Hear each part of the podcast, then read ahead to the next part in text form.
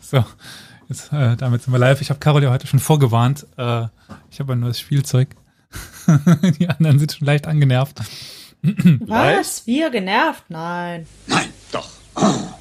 Ich würde gerne ein Experiment machen. Wie lange dauert es, bis so ein Soundboard aus einer Körperöffnung geeitert ist? Aber naja. Ich glaube, ich muss sie noch ein bisschen lauter machen, Flo, wenn ich das so sehe. Bitte?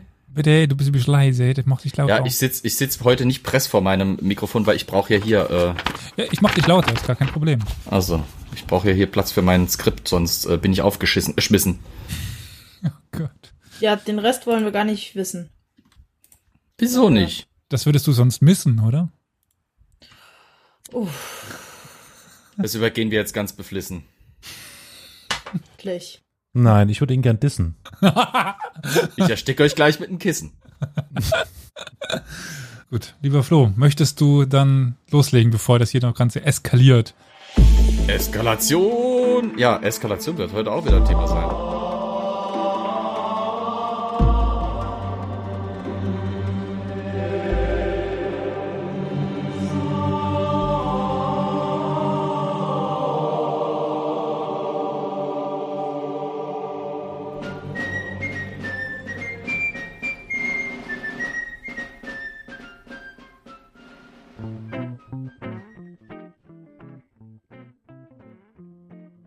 Ist ein Fade-Out, da kannst du schon jederzeit Ich anfangen. weiß, aber ich, ich, ich wollte ich wollte den Jam halt noch hören, sorry.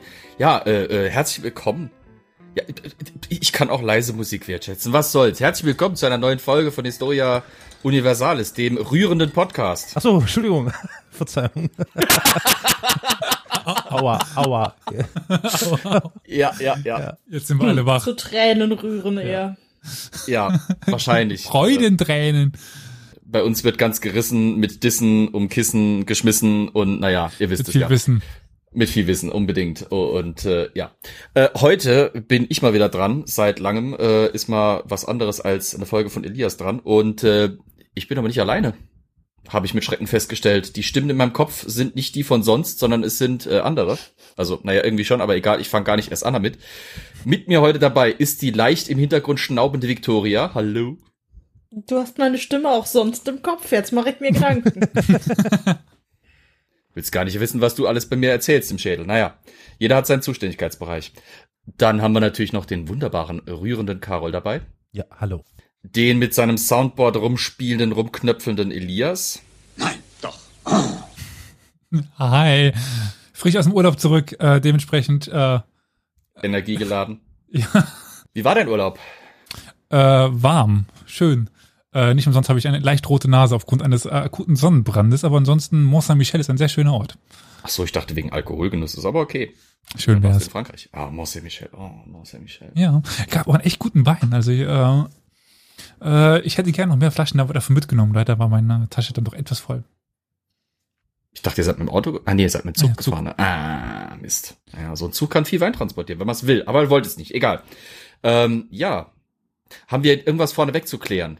Ähm, Ja, wir müssen den Olli leider entschuldigen heute. ja, ne? Den Olli müssen wir entschuldigen auf jeden Fall. Wo ist denn der? Der kann heute Abend nicht. Kann ich oder will nicht? Der äh, gute Olli hat genug gearbeitet momentan. Dementsprechend äh, liebe Grüße. Jawohl.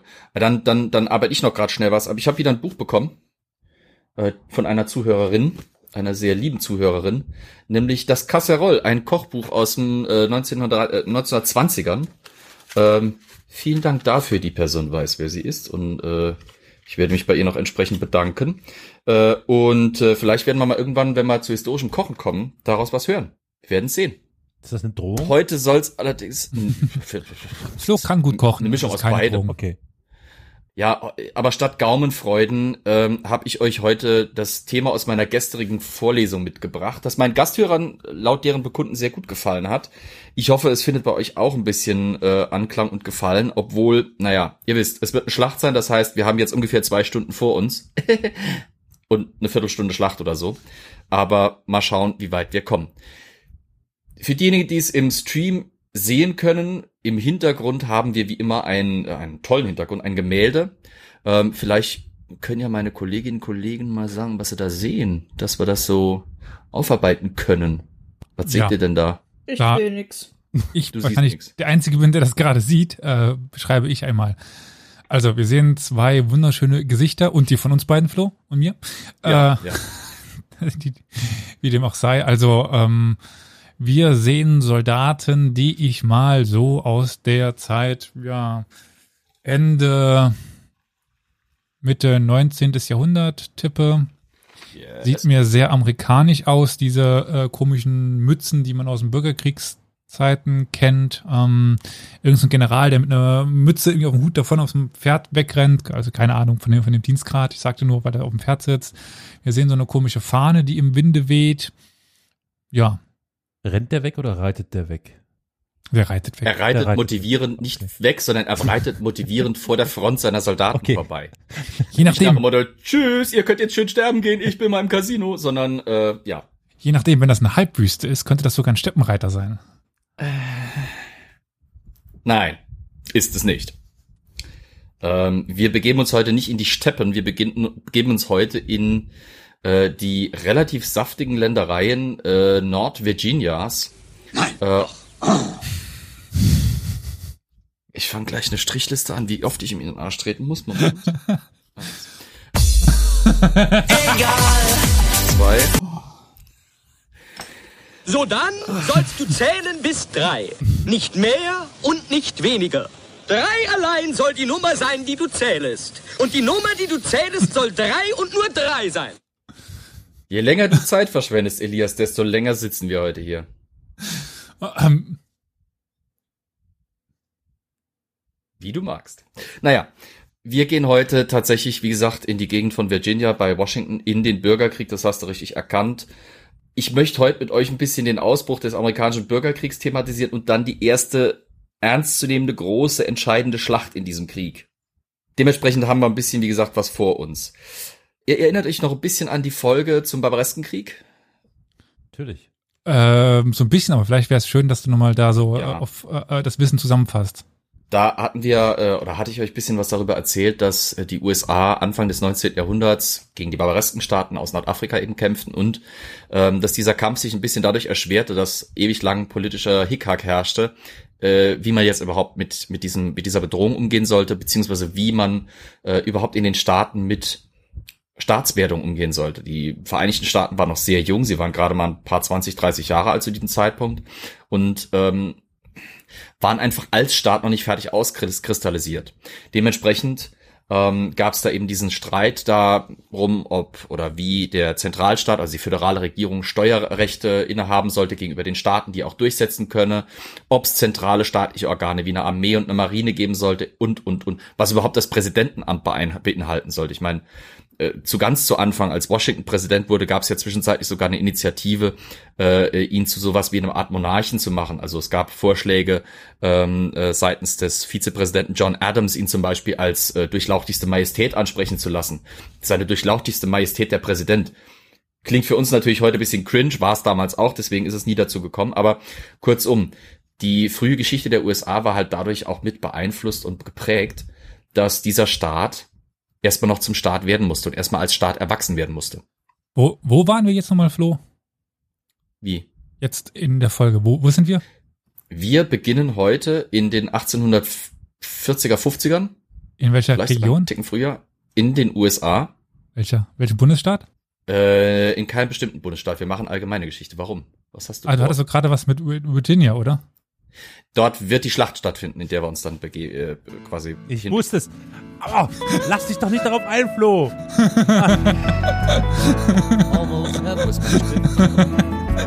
West Virginia. West Virginia wird sogar Erwähnung finden.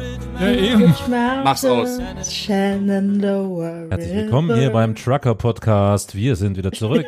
Grüße an alle, die auf dem Bock sitzen. Oh Mann. Grüße an den Chat, der hat mich dazu inspiriert. Okay.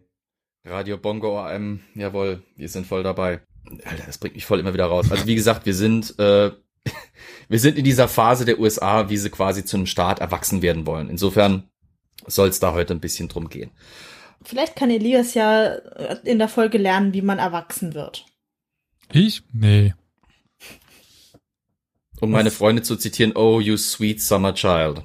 welche Naivität zu, zu Tage getragen. Also nee, äh, Elias wird nicht erwachsen, er wird nur größer und haariger. Ähm, wird nicht mehr, aber ja. Wie Alf, bloß in groß. Elias, frisst du Katzen? Ich will's doch nicht hoffen. Also, ich weiß nicht, wenn ich so hinter mich schaue, die leben immer noch. Okay.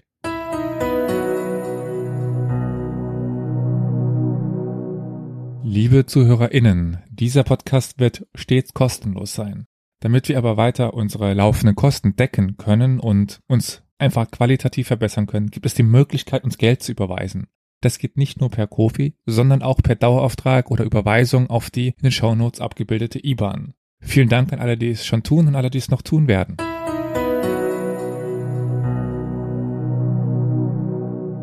Also wie gesagt, in den 1850ern stritt man immer noch in den USA darum, wie soll dieser Staat jetzt überhaupt aussehen? Wie viel Macht soll er haben? Wie viel Macht sollen die einzelnen Staaten haben? Wie viel Macht darf der Präsident haben? Etc. pp. Allerdings war noch ein ganz großes Thema dazu gekommen. Und da hoffe ich jetzt ein bisschen auf deinen Anstand und deine Beherrschung, weil dieses Thema ist nämlich ziemlich heftig. Es handelt sich nämlich um die Institution der Sklaverei. Sowohl die die Unabhängigkeitserklärung von 1775 als auch die Verfassung von 1788 waren bezüglich dieses Politikums eben der Institution Sklaverei ziemlich vage geblieben, beziehungsweise hatten einfach gar nichts dazu gesagt. Ähm, auch die Bill of Rights, die 1791 veröffentlicht oder eben ratifiziert wurde und wo man denken möchte, Bill of Rights klingt gut, Rechte und so weiter und so fort, äh, da kann man vielleicht ein bisschen äh, sich was erhoffen. Nein, das einzige Wichtige, was wohl aus der Bill of Rights für uns heutzutage bekannt ist, ist das Second Amendment, das eben Waffentragen in den USA zu dem Thema gemacht hat, dass es immer noch ist.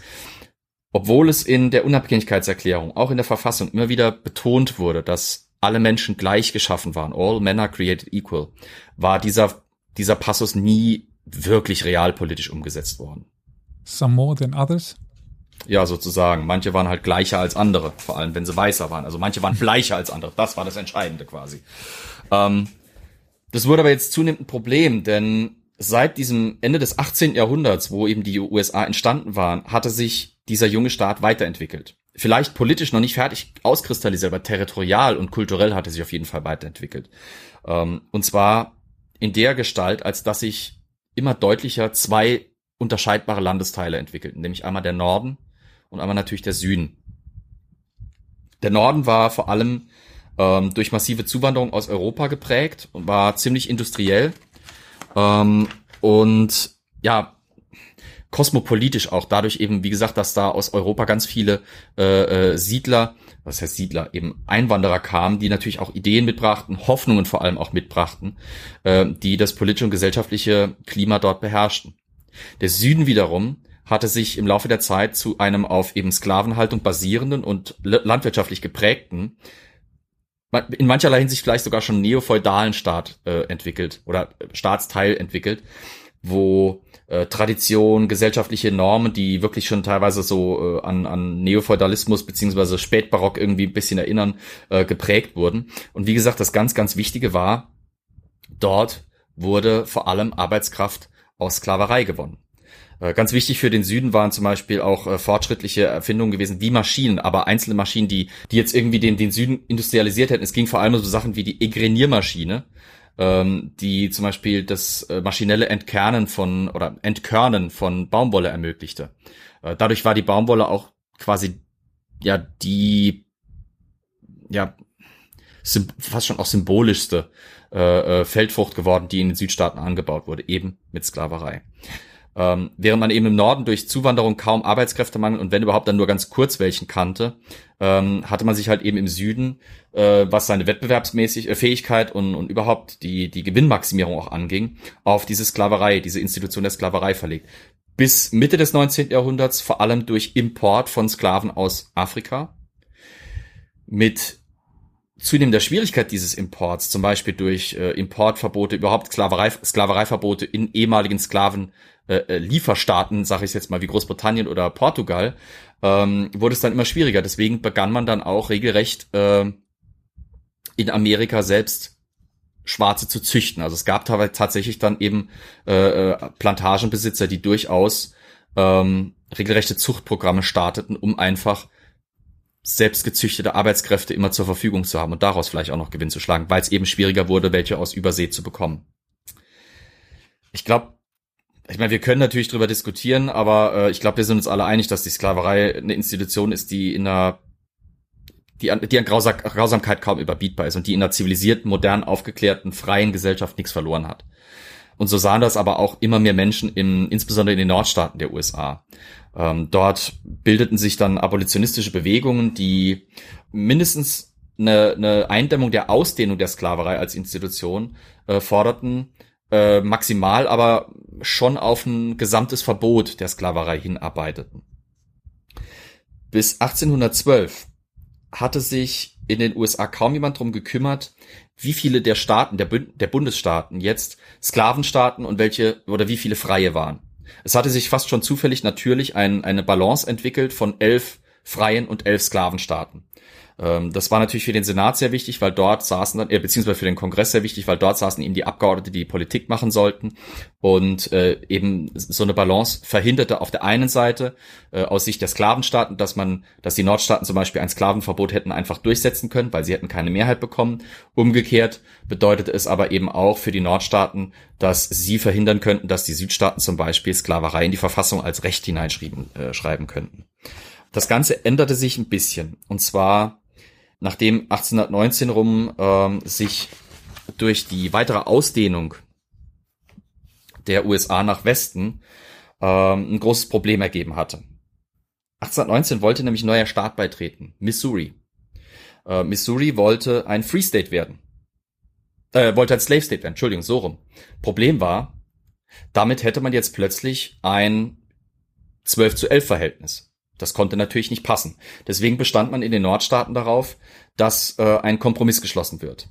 Äh, ein Kompromiss, der so aussah, dass man eine Linie festlegte. Ich glaube, es war der, etwa der 35. oder 38. Breitengrad. Nördlich dieses dürften keine weiteren Sklavenstaaten hinzukommen. Das heißt, sämtliche Territorien, die zu den USA kommen würden, die nördlich dieser Linie lagen, dürften, wenn überhaupt, dann Free States werden.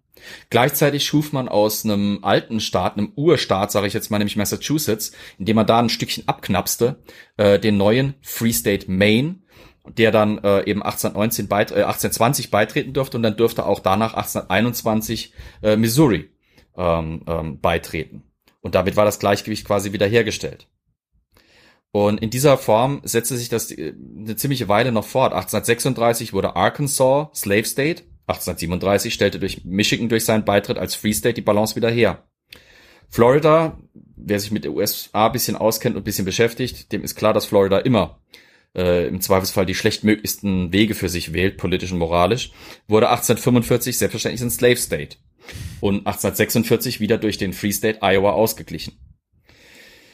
Ebenfalls 1845 war für die USA ein Problem entstanden, denn sie hatten versucht, Texas zu annektieren und waren dadurch in den Krieg mit Mexiko geraten. Ähm, und ähm, das bedeutete, dass man jetzt eben in einen äh, langwierigen, äh, relativ langwierigen Krieg von äh, zwei bis drei Jahren verwickelt war. Äh, der erste Krieg im Prinzip seit pff, 30 Jahren fast, wo ähm, die USA eben in, in Mexiko äh, große Erfolge zwar verbuchten, weswegen auch das kein so großes Problem wurde, erstmal, dass Texas als Slave State beitrat, natürlich, das ist mein Texas. Die, die Jahre waren durch den Krieg so geprägt, dass man eben keine politischen Befürchtungen hatte, dass Texas jetzt eben diese Unbalance wiederhergestellt hatte. Nach dem Ende des Krieges, äh, 1848, wurde dann ganz eilig Wisconsin zu den USA zugelassen und stieß zum Bund hinzu. Dadurch war man wieder bei einer Balance. Dieser Krieg mit Mexiko hat aber auch ein Problem beschert, und zwar gewaltige Landgewinne. Abgesehen von Texas war im Prinzip das, was wir jetzt heute als die klassischen USA kennen, komplett nach Westen hin dazugekommen. Bis nach Kalifornien erstreckte sich jetzt quasi die USA einmal quer über den nordamerikanischen Kontinent drüber. Bis äh, eben bis 1845 war, äh, beziehungsweise 46, 47 war ähm, die Westküste der, US, der heutigen USA weitestgehend Spanisch. Deswegen haben wir auch California, Los Angeles, ne, also das berühmte LA. Das waren natürlich spanische Siedlungen, die waren jetzt dazugekommen zu den USA. Ähm, blöd war, dass ein Großteil der Territorien, die jetzt eben zwischen dem besiedelten Ostteil der, äh, des Kontinents und dem besiedelten Westteil des Kontinents lagen, äh, quasi ja leer war. Da waren Territorien, da wohnten zwar vereinzelte Leute, da wohnten vor allem auch Indianer, aber die spielten natürlich keine Rolle für die große Politik der USA. Und diese Gebiete waren eben noch nicht staatlich organisiert. Deswegen nannte man sie auch einfach nur Territories, also einfach nur Territorien. Ich meine, das merkt man ja heute noch, dass die Mitte einfach sehr leer ist, auch weil das ja so Ja. viel agrarisch genutzt ist und da gar nicht so viele Leute dann wohnen können wie an den Rändern. Ja. 1846 hatte man den Vorschlag gemacht, diese Territories quasi ähm, in dieser großen Balancefrage Sklavenstaaten und Nicht-Sklavenstaaten eben äh, rauszuklammern, indem man sagt, alles, was von, von Mexiko erobert wurde an Territorien, wird pauschal mal äh, für die Sklaverei gesperrt. Das hat man dann eine Zeit lang versucht, bis dann halt plötzlich äh, Kalifornien 1850 als Staat beitreten wollte. Und da hat man wieder denselben Salat wie vorher, eben ein Free State, der jetzt wieder die Imbalance hergestellt hätte. Im Süden brachte das natürlich wieder massive Kritik hervor und im Norden sah man sich gezwungen, irgendwie wieder einen Kompromiss einzugehen. Jetzt machte man insofern den Kompromiss, als, dass man die zwei Territorien von New Mexico und Utah, die zwar als Territories schon gefasst waren, aber eben noch keine Staaten waren, obwohl sie eben noch nicht staatlich organisiert waren, schon mal für die, vor die Frage stellte, ob sie jetzt Sklaven oder freie Staaten werden wollen. Sie wurden Sklavenstaaten. Ähm, außerdem machte man noch ein weiteres Zugeständnis, weil immerhin waren ja dadurch keine zwei Staaten mit Abstimmungsrecht im Kongress beigetreten, sondern nur Territories, also die Vorstufe von Staaten. Das reichte den Südstaatler nicht.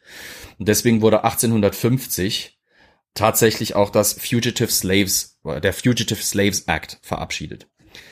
Der Fugitive Slaves Act, kurz grob gesagt, ist ein ziemliches Armutszeugnis für die US-Geschichte, denn es bedeutete, dass Sklavenhalter entweder persönlich oder durch Kopfgeldjäger als als äh, quasi Exekutive äh, entflohene Sklaven auch in Free States, also in Staaten, wo die Sklaverei eh verboten war, äh, verfolgen, einfangen und wieder zurückbringen durften. Und das Schlimmste war, dass die staatlichen Institutionen, wie zum Beispiel eben die Polizei beziehungsweise das Militär, die öffentliche Verwaltung in diesen Free States entgegen ihrer eigenen Gesetze und entgegen ihrer eigenen Überzeugung gezwungen war, mit diesen Sklavenhaltern zu kooperieren. Also das, das war wirklich ein ziemlich krasser Schritt, weil es, es führte eben dazu, dass äh, Schwarze selbst in äh, den Nordstaaten nicht mehr sicher waren vor dem Zugriff ihrer alten Meister, ähm, wenn sie eben geflüchtet waren, wenn sie es geschafft hatten. Das, wie gesagt, der Fugitive Slaves Act war ein gewaltiger Rückschritt. Es war halt der Versuch des Nordens, gegenüber dem Süden Kompromisse zu machen, dass die halt nicht den Aufstand proben, politisch im Kongress eben. Es half außerdem nicht, dass 1854 im Zuge der Erschließung des Westens der USA eine große Eisenbahntrasse durch die bis dahin nicht definierten Gebiete der Territories of Nebraska und Kansas gebaut werden sollte äh, und dadurch die Frage wiederum aufgeworfen wurde, wie jetzt mit diesen Territorien zu verfahren sei. Beide lagen nördlich der Compromise Line von 1820, also diesem, dieser Missouri-Kompromisslinie, und hätten dementsprechend keine Sklavenhalterstaaten werden dürfen. Aber zu diesem Zeitpunkt herrschte im Kongress eine leichte Mehrheit aus dem Süden und die eröffnete jetzt trotz allem die Debatte in den betreffenden Gebieten, ließ also ein Volksvotum quasi anberaumen. Und das führt jetzt zu dieser merkwürdigen Situation, dass Tausende, aber Abertausende Sklavereibefürworter und Sklavereigegner in diese Territories reinzogen, sich dort niederließen. Nicht, weil das so vielversprechendes Land war und weil sie es so geil fanden, sondern ganz häufig einfach aus Fanatismus, weil sie eben äh, ihren jeweiligen Standpunkt bei dieser Abstimmung beeinflussen und, und zur Geltung bringen wollten also das muss man sich vorstellen, es ziehen Tausende von Leuten aus dem Süd, aus den Südstaaten nach Kansas, lassen sich dort nieder. Tausende Leute aus den Nordstaaten, die eben Abolitionisten, Abolitionisten sind, ziehen auch nach Kansas, lassen sich dort ebenfalls nieder in der Nachbarschaft dieser dieser äh, Sklavenbefürworter und es kommt zu richtigen Auseinandersetzungen. Und ich meine jetzt nicht einfach nur verbal, dass die sich vom Rathaus treffen und ein bisschen anpöbeln. Ähm, es sind die USA, das heißt, die treffen sich bewaffnet. Und es kommt zu Krawallen, es kommt zu Morden, es kommt zu regelrechten Raids, also Angriffen auf Siedlungen von eben dem jeweiligen Gegner. Da stehen sich sowohl die Sklavenbefürworter als auch die äh, Gegner der Sklaverei um nichts nach. Äh, und diese Phase von 1854 bis dann zum Beginn des Bürgerkrieges 1861 ging als Bleeding Kansas in die Geschichte ein. Also da, da rumorte es wirklich in diesem, in diesem Gebiet permanent. Im Verlauf der 1850er begannen sich die Spannungen im Land insgesamt zu überschlagen. Zum Beispiel auch dank Veröffentlichungen wie ähm, Onkel Toms Hütte. Habt ihr vielleicht davon schon mal gehört? Äh, ein ganz maßgebliches Werk von Harriet Beecher äh, äh, Stowe. Das Buch beinhaltet durchaus auch einige Themen, die mit Sicherheit propagandistisch überformt waren. Also es gab durchaus, es gibt durchaus Punkte, bei denen auch die Forschung so ein bisschen Zähneknirschen sagen muss, also da hat Beecher Stowe stark übertrieben. Aber im Kern richteten sich diese Bücher A nach ganz vielen Überzeugungen der Abolitionisten. Das ist, dadurch kam natürlich auch viel, wie gesagt, Propaganda hinein, aber natürlich auch ganz maßgeblich nach Berichten von entflohenen Sklaven. die waren ja da. Die waren auch, einige davon waren sehr, sehr offen äh, in dieser, in dieser, ähm, dieser Debatte um die Sklaverei dann eben dabei und, und, und äh, scheuten nicht davor, selbst ihre zerschundenen Rücken zu zeigen. Es gibt Fotografien zum Beispiel von einem, ach, der Name ist mir jetzt leider, leider Gottes entfallen, äh, wo wirklich, also Django Unchained ist ein Scheißdreck dagegen, äh, weil es eben nur ein Film ist, der neu gemacht wurde. Äh, es gibt wirkliche Fotos von, von Sklaven, die haben, da sieht der Rücken aus als, ach, das kann man gar nicht beschreiben. Eine, eine Schramme neben der anderen, eine Narbe neben der anderen, eine Narbenwulst neben der anderen. Ich meine, die Sklaverei hatte dazu geführt, dass Familien ganz gezielt getrennt worden waren. Sie hatte dazu geführt, dass wir heute noch Diagramme haben, wie man ein Sklavenschiff möglichst platzeffizient beladen kann. Hm. Diese, Äh, diese so Institution war halt krass, ja? Äh, Abol, was? Wie? heißt? Abolitionismus. Abolitionismus. Abolitionismus heißt Ja. gegen Sklaven. Abolitionismus, also etwas, äh, das, das bedeutet im Prinzip Abschaffung. Ja, okay, gut. Aber Und, bisweilen äh, sehr radikal, ne? Habe also- ich in Erinnerung, oder? Ja, ja, Ja, ja. ja, ja, Mhm. ja, ja. Auf jeden Fall. Also zum Beispiel auch das Werk Okay, aber was, was, hat. ja, äh, aber was ist daran ja. nicht radikal? Ne? Also ich meine, äh, eigentlich ist es ja vollkommen unradikal. also irgendwie. Hm.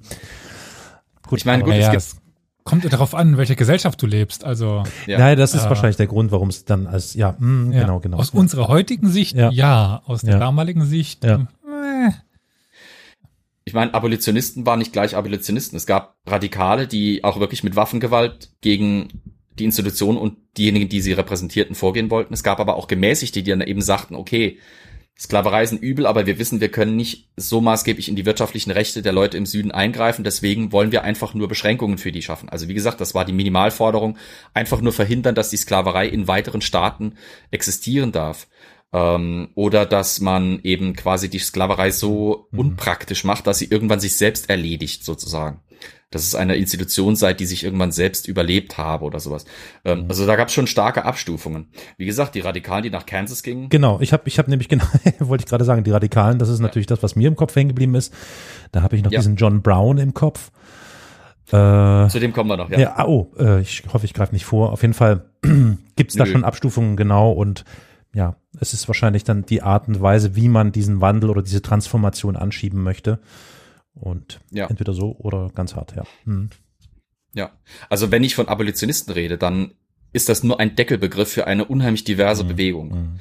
Ähm, wie gesagt, das reichte von Leuten, die nur Lippenbekenntnisse und vielleicht kleine Spenden oder sowas machten und vielleicht ab und zu mal ein bisschen öffentliche Empörung äußerten, bis hin eben, wie gesagt, zu John Brown, äh, der mit Waffengewalt versuchte, die Institution zu bekämpfen. Wie es nur ging. Zu dem kommen wir, wie gesagt, gleich noch. Also Onkel Toms Hitte, um das noch fertig zu machen, war, wie gesagt, äh, ein Buch, das auch durch seinen Inhalt nochmal so einen Schub für die abolitionistische Bewegung brachte. Dadurch, dass es halt eben ein sehr effektives Printwerk war, ein hoch umstrittenes Printwerk, äh, und wir wissen ja, dass äh, Kontroversen super Publicity sind, kam es in die Hände vieler und in die, in die Lesestuben vieler Leute. Äh, und, und selbst Leute, die bisher noch nicht, nicht sich mit Sklaverei beschäftigt hatten, kamen jetzt plötzlich mit dieser Sache, vor allem mit den Schattenseiten dieser Institution in Berührung. Das sorgte also dafür, dass allein dieses Buch schon massiv zur Verschärfung der Stimmung im Land beitrug und auch zur Spaltung im Land beitrug. Weil im Süden sah man es natürlich als furchtbares äh, Schandwerk und Propaganda und äh, im Norden sah man es eben als, als Beweisschrift quasi dafür, dass es im Süden unmenschlich zuging und unzivilisiert zuging, gerade wenn es eben um diese Institution ging. 1852 war das Buch veröffentlicht worden. 1854, zwei Jahre nach Onkel Toms Hütte, äh, wurde die Republikanische Partei gegründet, die es bis dahin noch nicht wirklich gab.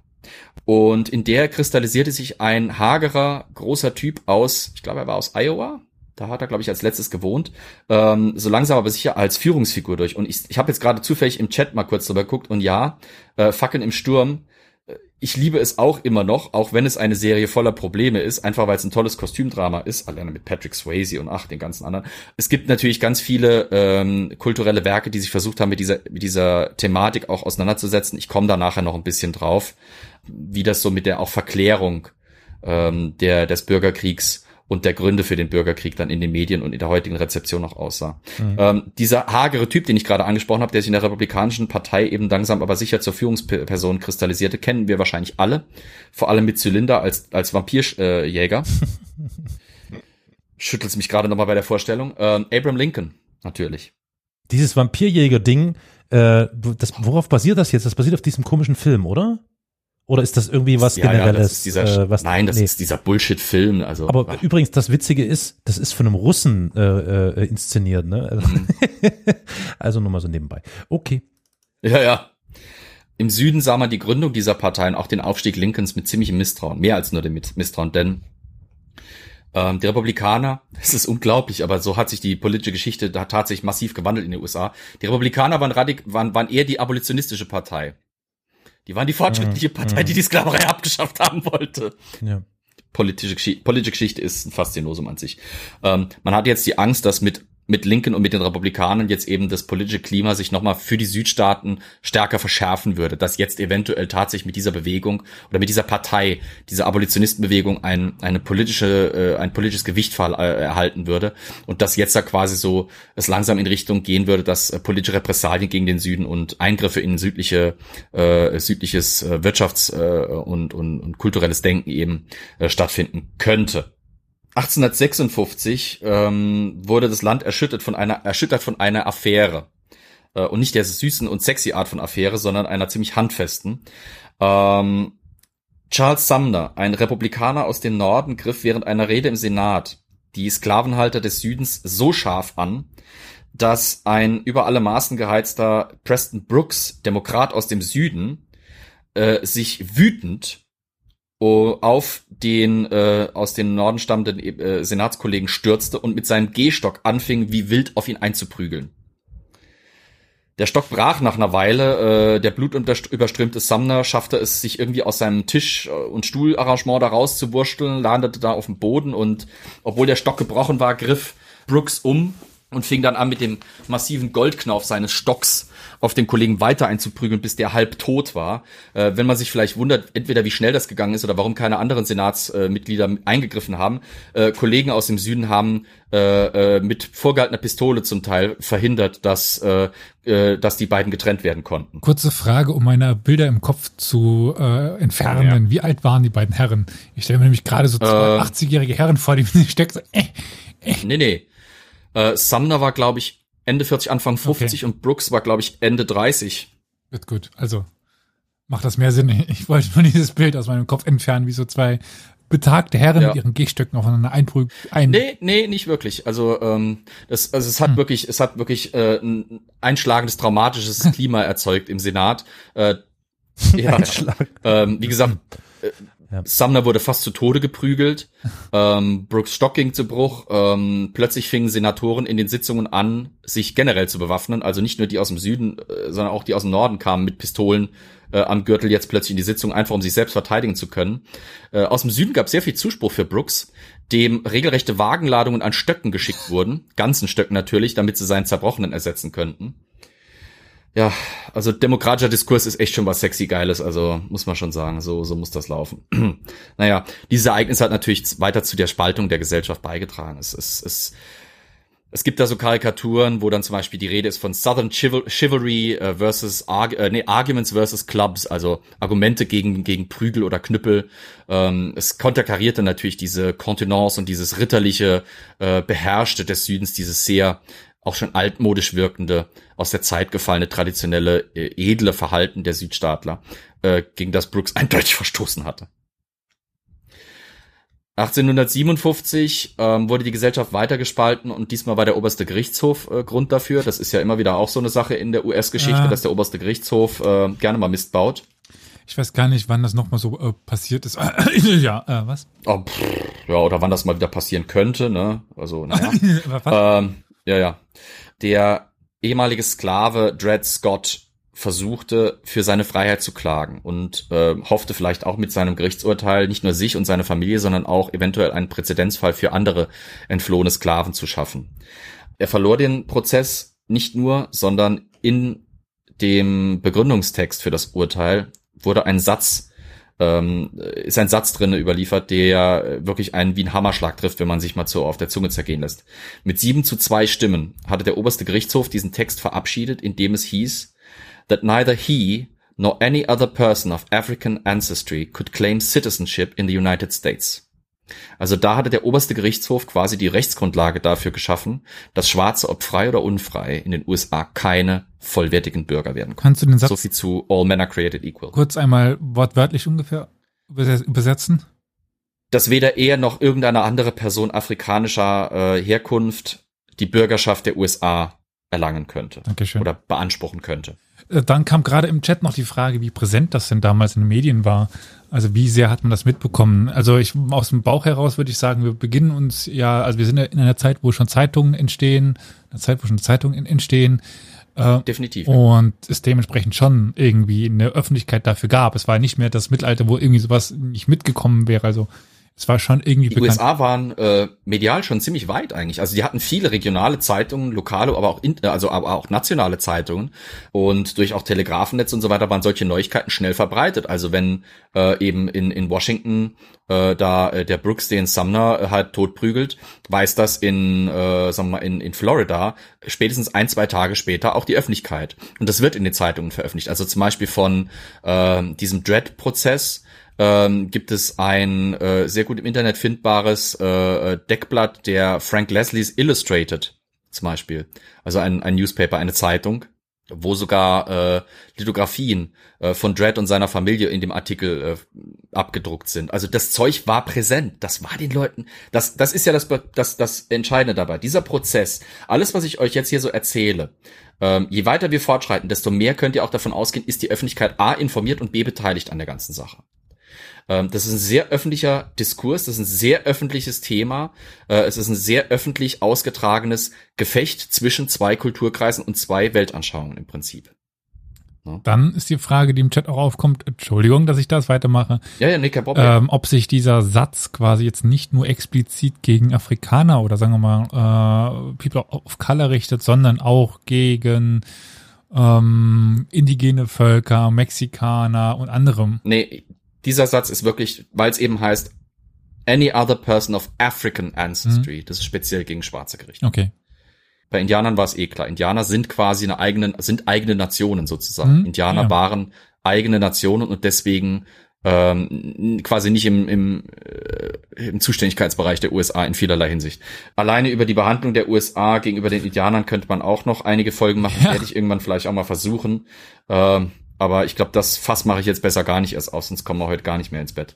Morgen ist Feiertag. Äh, Genau, ja, okay, aber ich muss arbeiten. Was? Hier bei uns ist Wo? Feiertag. Ja, natürlich. Ach, bei euch ist Feiertag. Ja, nee, bei uns ist hier, nee. Ist die Himmelfahrt oder was ist das? Wir sind Äh, doch äh, Frohen Leichnam. Protestant. Ah, frohen Leicht. Der Lohnfreichnam. Lohnfreich- Lohn, Lohnfreichnam. Genau. Süden Also, erlebt, dieses- lohnt sich. Entschuldigung. Ja, im Süden leben lohnt sich, ja, das passt zur Folge, hier Faust aufs Auge, ich sag's dir.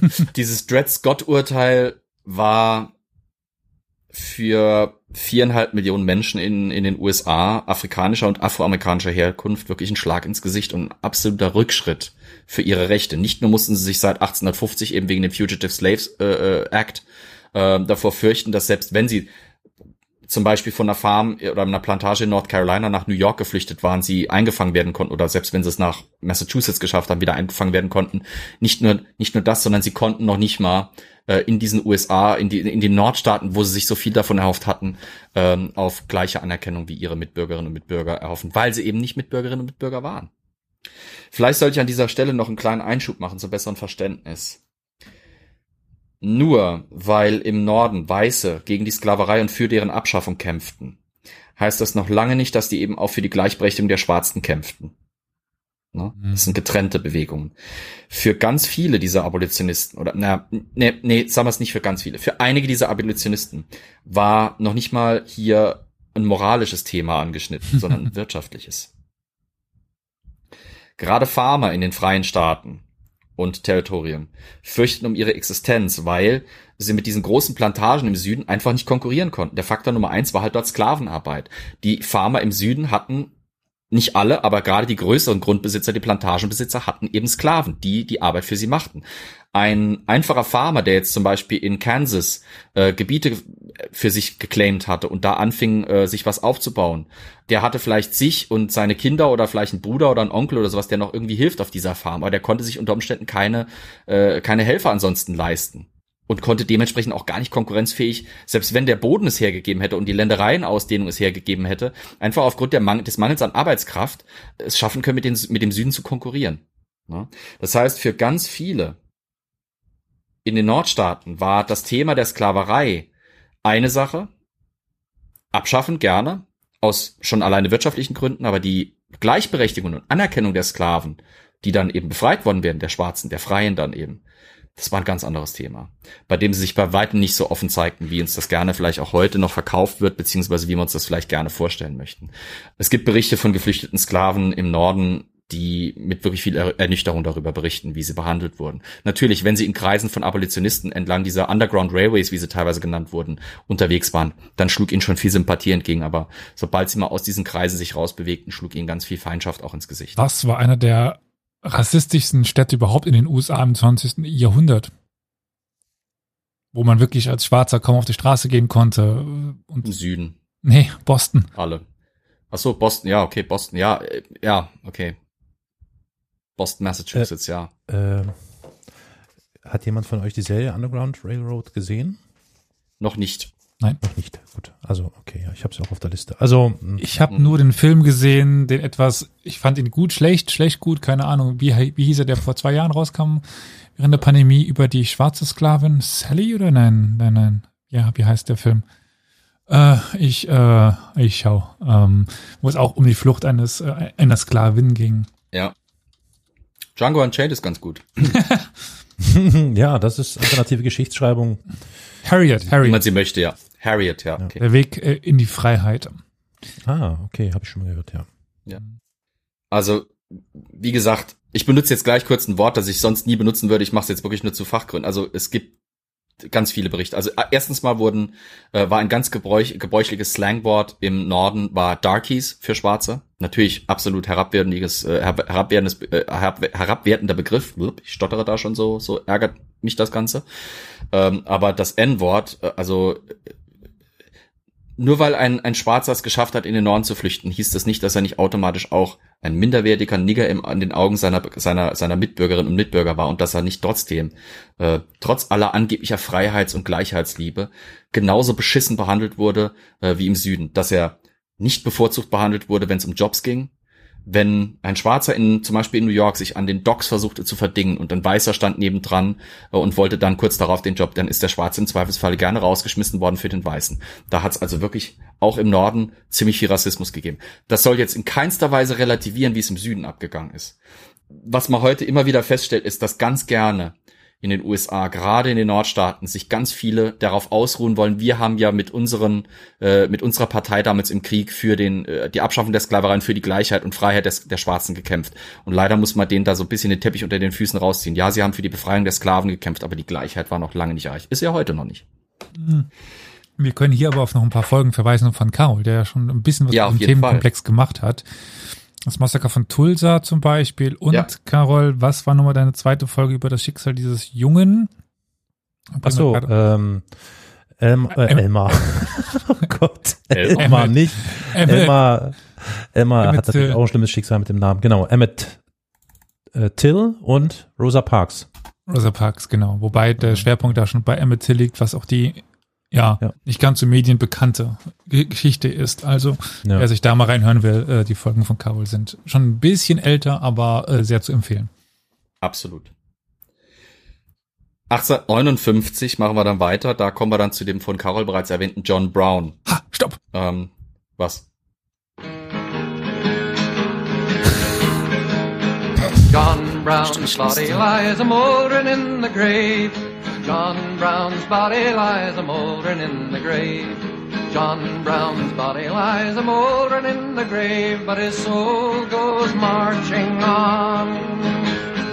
Glory, glory, hallelujah. Eine Strophe aus der Battle Hymn of the Republic. 1859 probte der bereits angesprochene John Brown buchstäblich den Aufstand.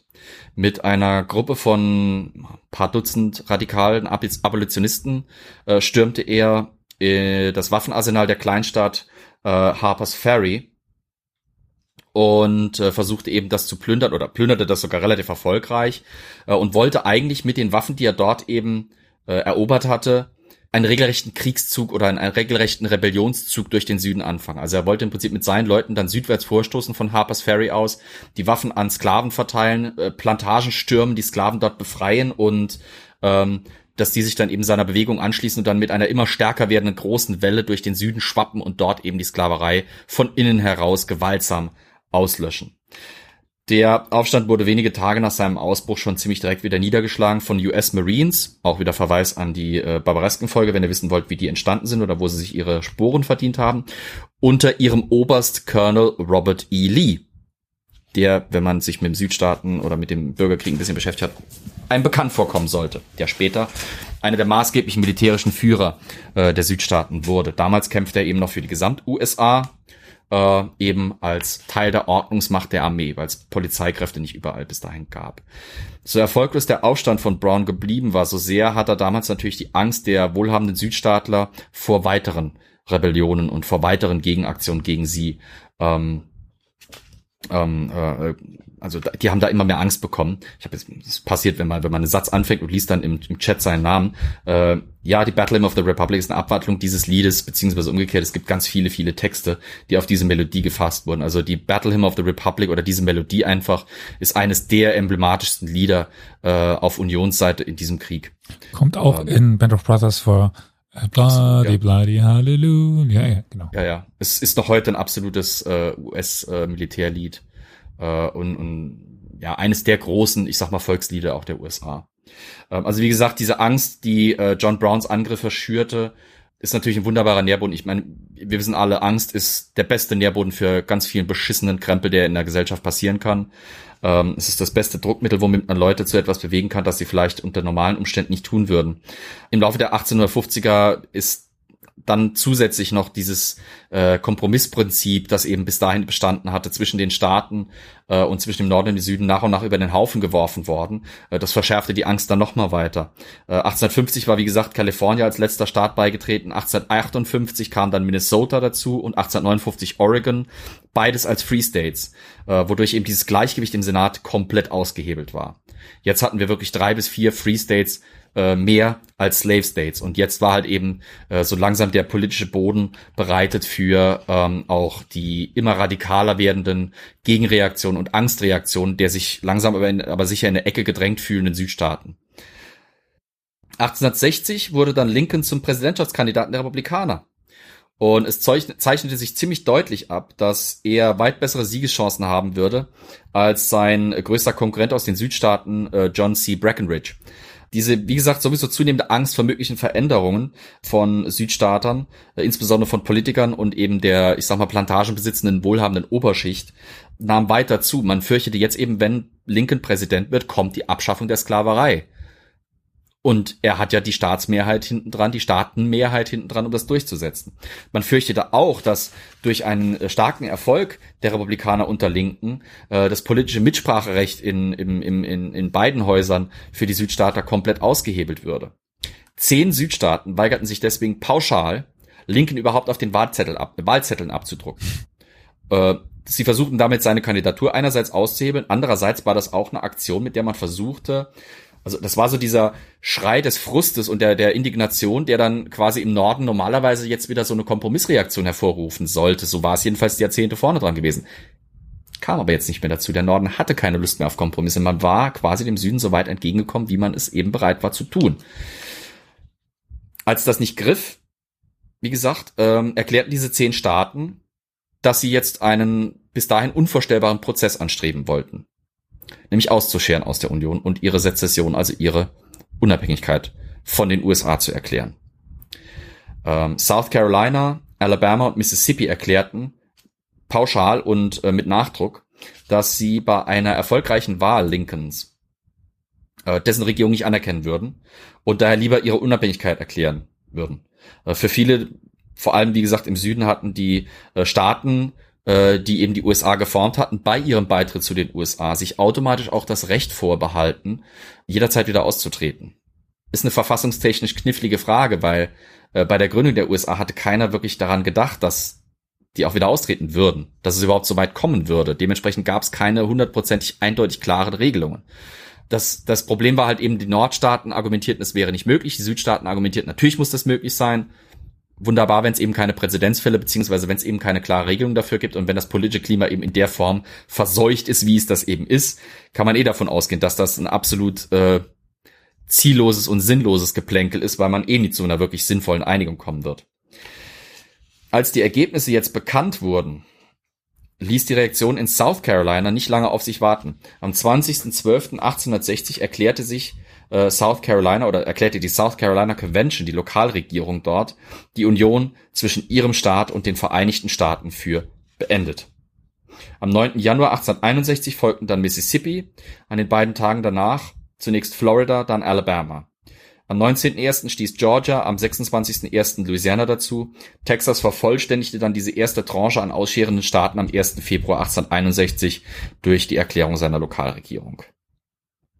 Im März 1861 übernahm Abraham Lincoln dann offiziell das Präsidentenamt und ergriff sofort Maßnahmen. Für ihn befanden sich diese Südstaaten in offener Rebellion. Erklären jeder Staat sich für selbstständig oder erklären die sich schon zu einem Staatenverbund des Südens zugehörig?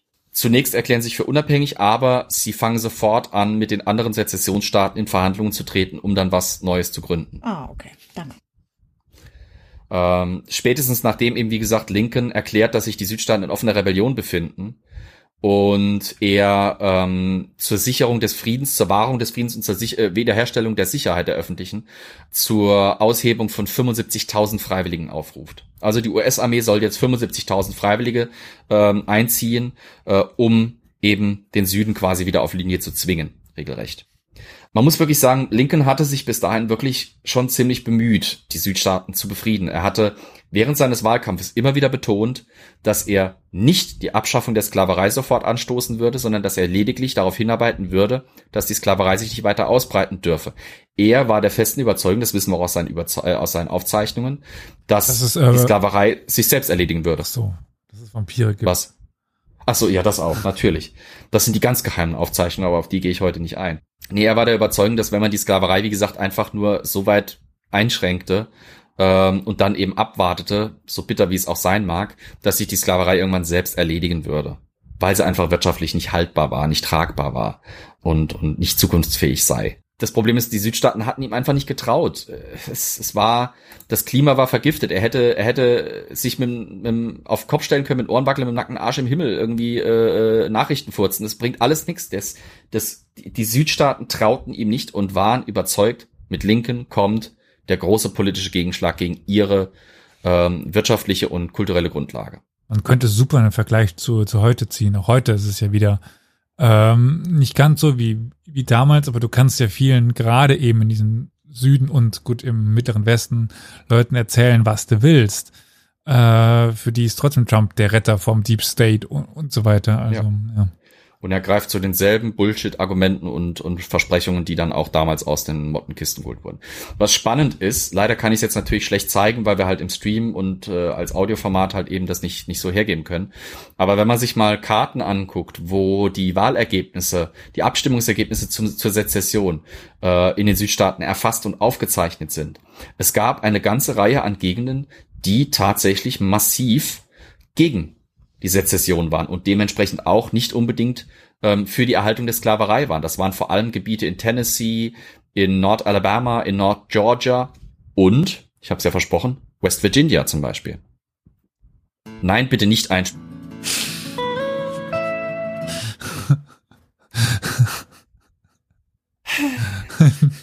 naja, ähm, also diese, diese, diese Sezession war keine absolute Volksmehrheitsentscheidung. Ja, es gab eine Mehrheit für die Sezession, aber es gab Gegenden, da war das Wahlrecht ziemlich fragwürdig. Es gab Gegenden, da ähm, gab es äh, Gerüchte über massive Beeinflussung der Leute, die abstimmungsberechtigt waren. Es gab äh, Gegenden, wo ähm, teilweise eben durch Zensuswahlrecht nur diejenigen die über die Sezession entscheiden durften, die halt Sklavenbesitzer waren und dementsprechend selbstverständlich nicht äh, gegen die äh, gegen die Sklaverei stimmen würden und gegen die Sezession stimmen würden. Aber es, es, es hat einfach dazu geführt, dass es Gegenden in den, in den Südstaaten auch gab, wo die Bevölkerung von dem Grund für diesen Krieg nicht hundertprozentig überzeugt waren. Ich werde irgendwann auch mal eine Folge über eine Gruppe äh, machen, die sich in den Südstaaten da äh, ganz besonders abgespaltet haben. Es gibt nämlich die wunderbare Geschichte äh, des State of Jones, einer einer kleinen ja, quasi eines kleinen Landstriches, der sich von der Sezes von den von den äh, äh, abgespaltenen Rebellenstaaten als Rebellenstaat quasi abspaltete wiederum. Ähm, irgendwann mache ich da wie gesagt eine Folge davon. Gab es auch nicht noch diesen König? Hm? Äh, Den König von Texas? Äh, in den Chat, ja, das gibt's auch als Film mit Matthew McConaughey. Ich weiß jetzt gerade extra nicht, Elias, worauf du raus willst mit einem König. Gab's nicht? Warte, warte, warte. Ich melde mich gleich wieder. Ja, mach das. Ähm, also Der Film mit Matthew McConaughey, das war, glaube ich, irgendwas mit Free State, ne? Hieß der ja, The Free State of Jones. The Free State of ja, Jones. ja, ja, okay. Ja, alles klar. Also wie gesagt, Lincoln rief 1861 zum Ausheben von ähm, von 75.000 Mann auf. auf.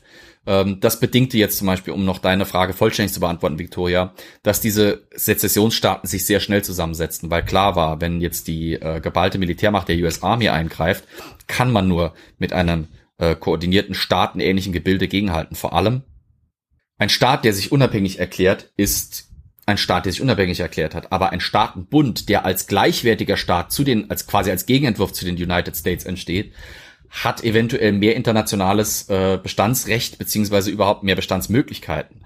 Ähm, die Hoffnung war, die Staaten könnten sich kurzfristig oder mittelfristig unter einer starken zentralen Regierung vereinen, den Krieg ausfechten, einen Kompromiss mit dem Norden machen, entweder wieder zum Norden zurückstoßen, wenn man eben dann durchgesetzt hat, dass zum Beispiel die Sklaverei konstitutionell verankert wird oder sowas, oder man bleibt eben ein unabhängiger Staat, ebenbürtig neben den USA. Ähm, und danach könnten die Staaten wieder zu ihren individuellen Rechten zurückkehren, ähm, wie sie das gerne von vornherein gewollt hätten. Denn relativ schnell, parallel zu diesem Narrativ, hier geht's halt eben um die Erhaltung der Sklaverei. Das war ja, das war ja ein beschissener Grund. Das wussten die im Südstaat, in den Südstaaten auch. Ähm, Gerade die kleinen Leute, die diesen Krieg dann ausfechten mussten, kriegt man damit nicht unbedingt gelockt. Äh, warum soll ein Farmer aus Tennessee seine Farm verlassen, um für die Südstaaten zu kämpfen, äh, wenn er keine Sklaven hat und nie sich welche leisten kann? Ähm, also den König von Mexiko, das war, das war tatsächlich ein Habsburger, ja. Nee, nee, war nee, also äh, Joshua Norton. Es geht um Joshua Norton, Joshua Norton. der Kaiser von Amerika, der Kaiser der Vereinigten Staaten. Äh, 1859 hat er sich selbst zum Kaiser Norton dem Ersten erklärt, äh, zum Kaiser der Vereinigten Staaten und, Schutzherr von, von Ja, ich Mexiko. glaube, ich glaub, das hat man in irgendeinem Versuch. Quiz, wenn ich mich nicht täusche. Ja, das kann sein. Mhm.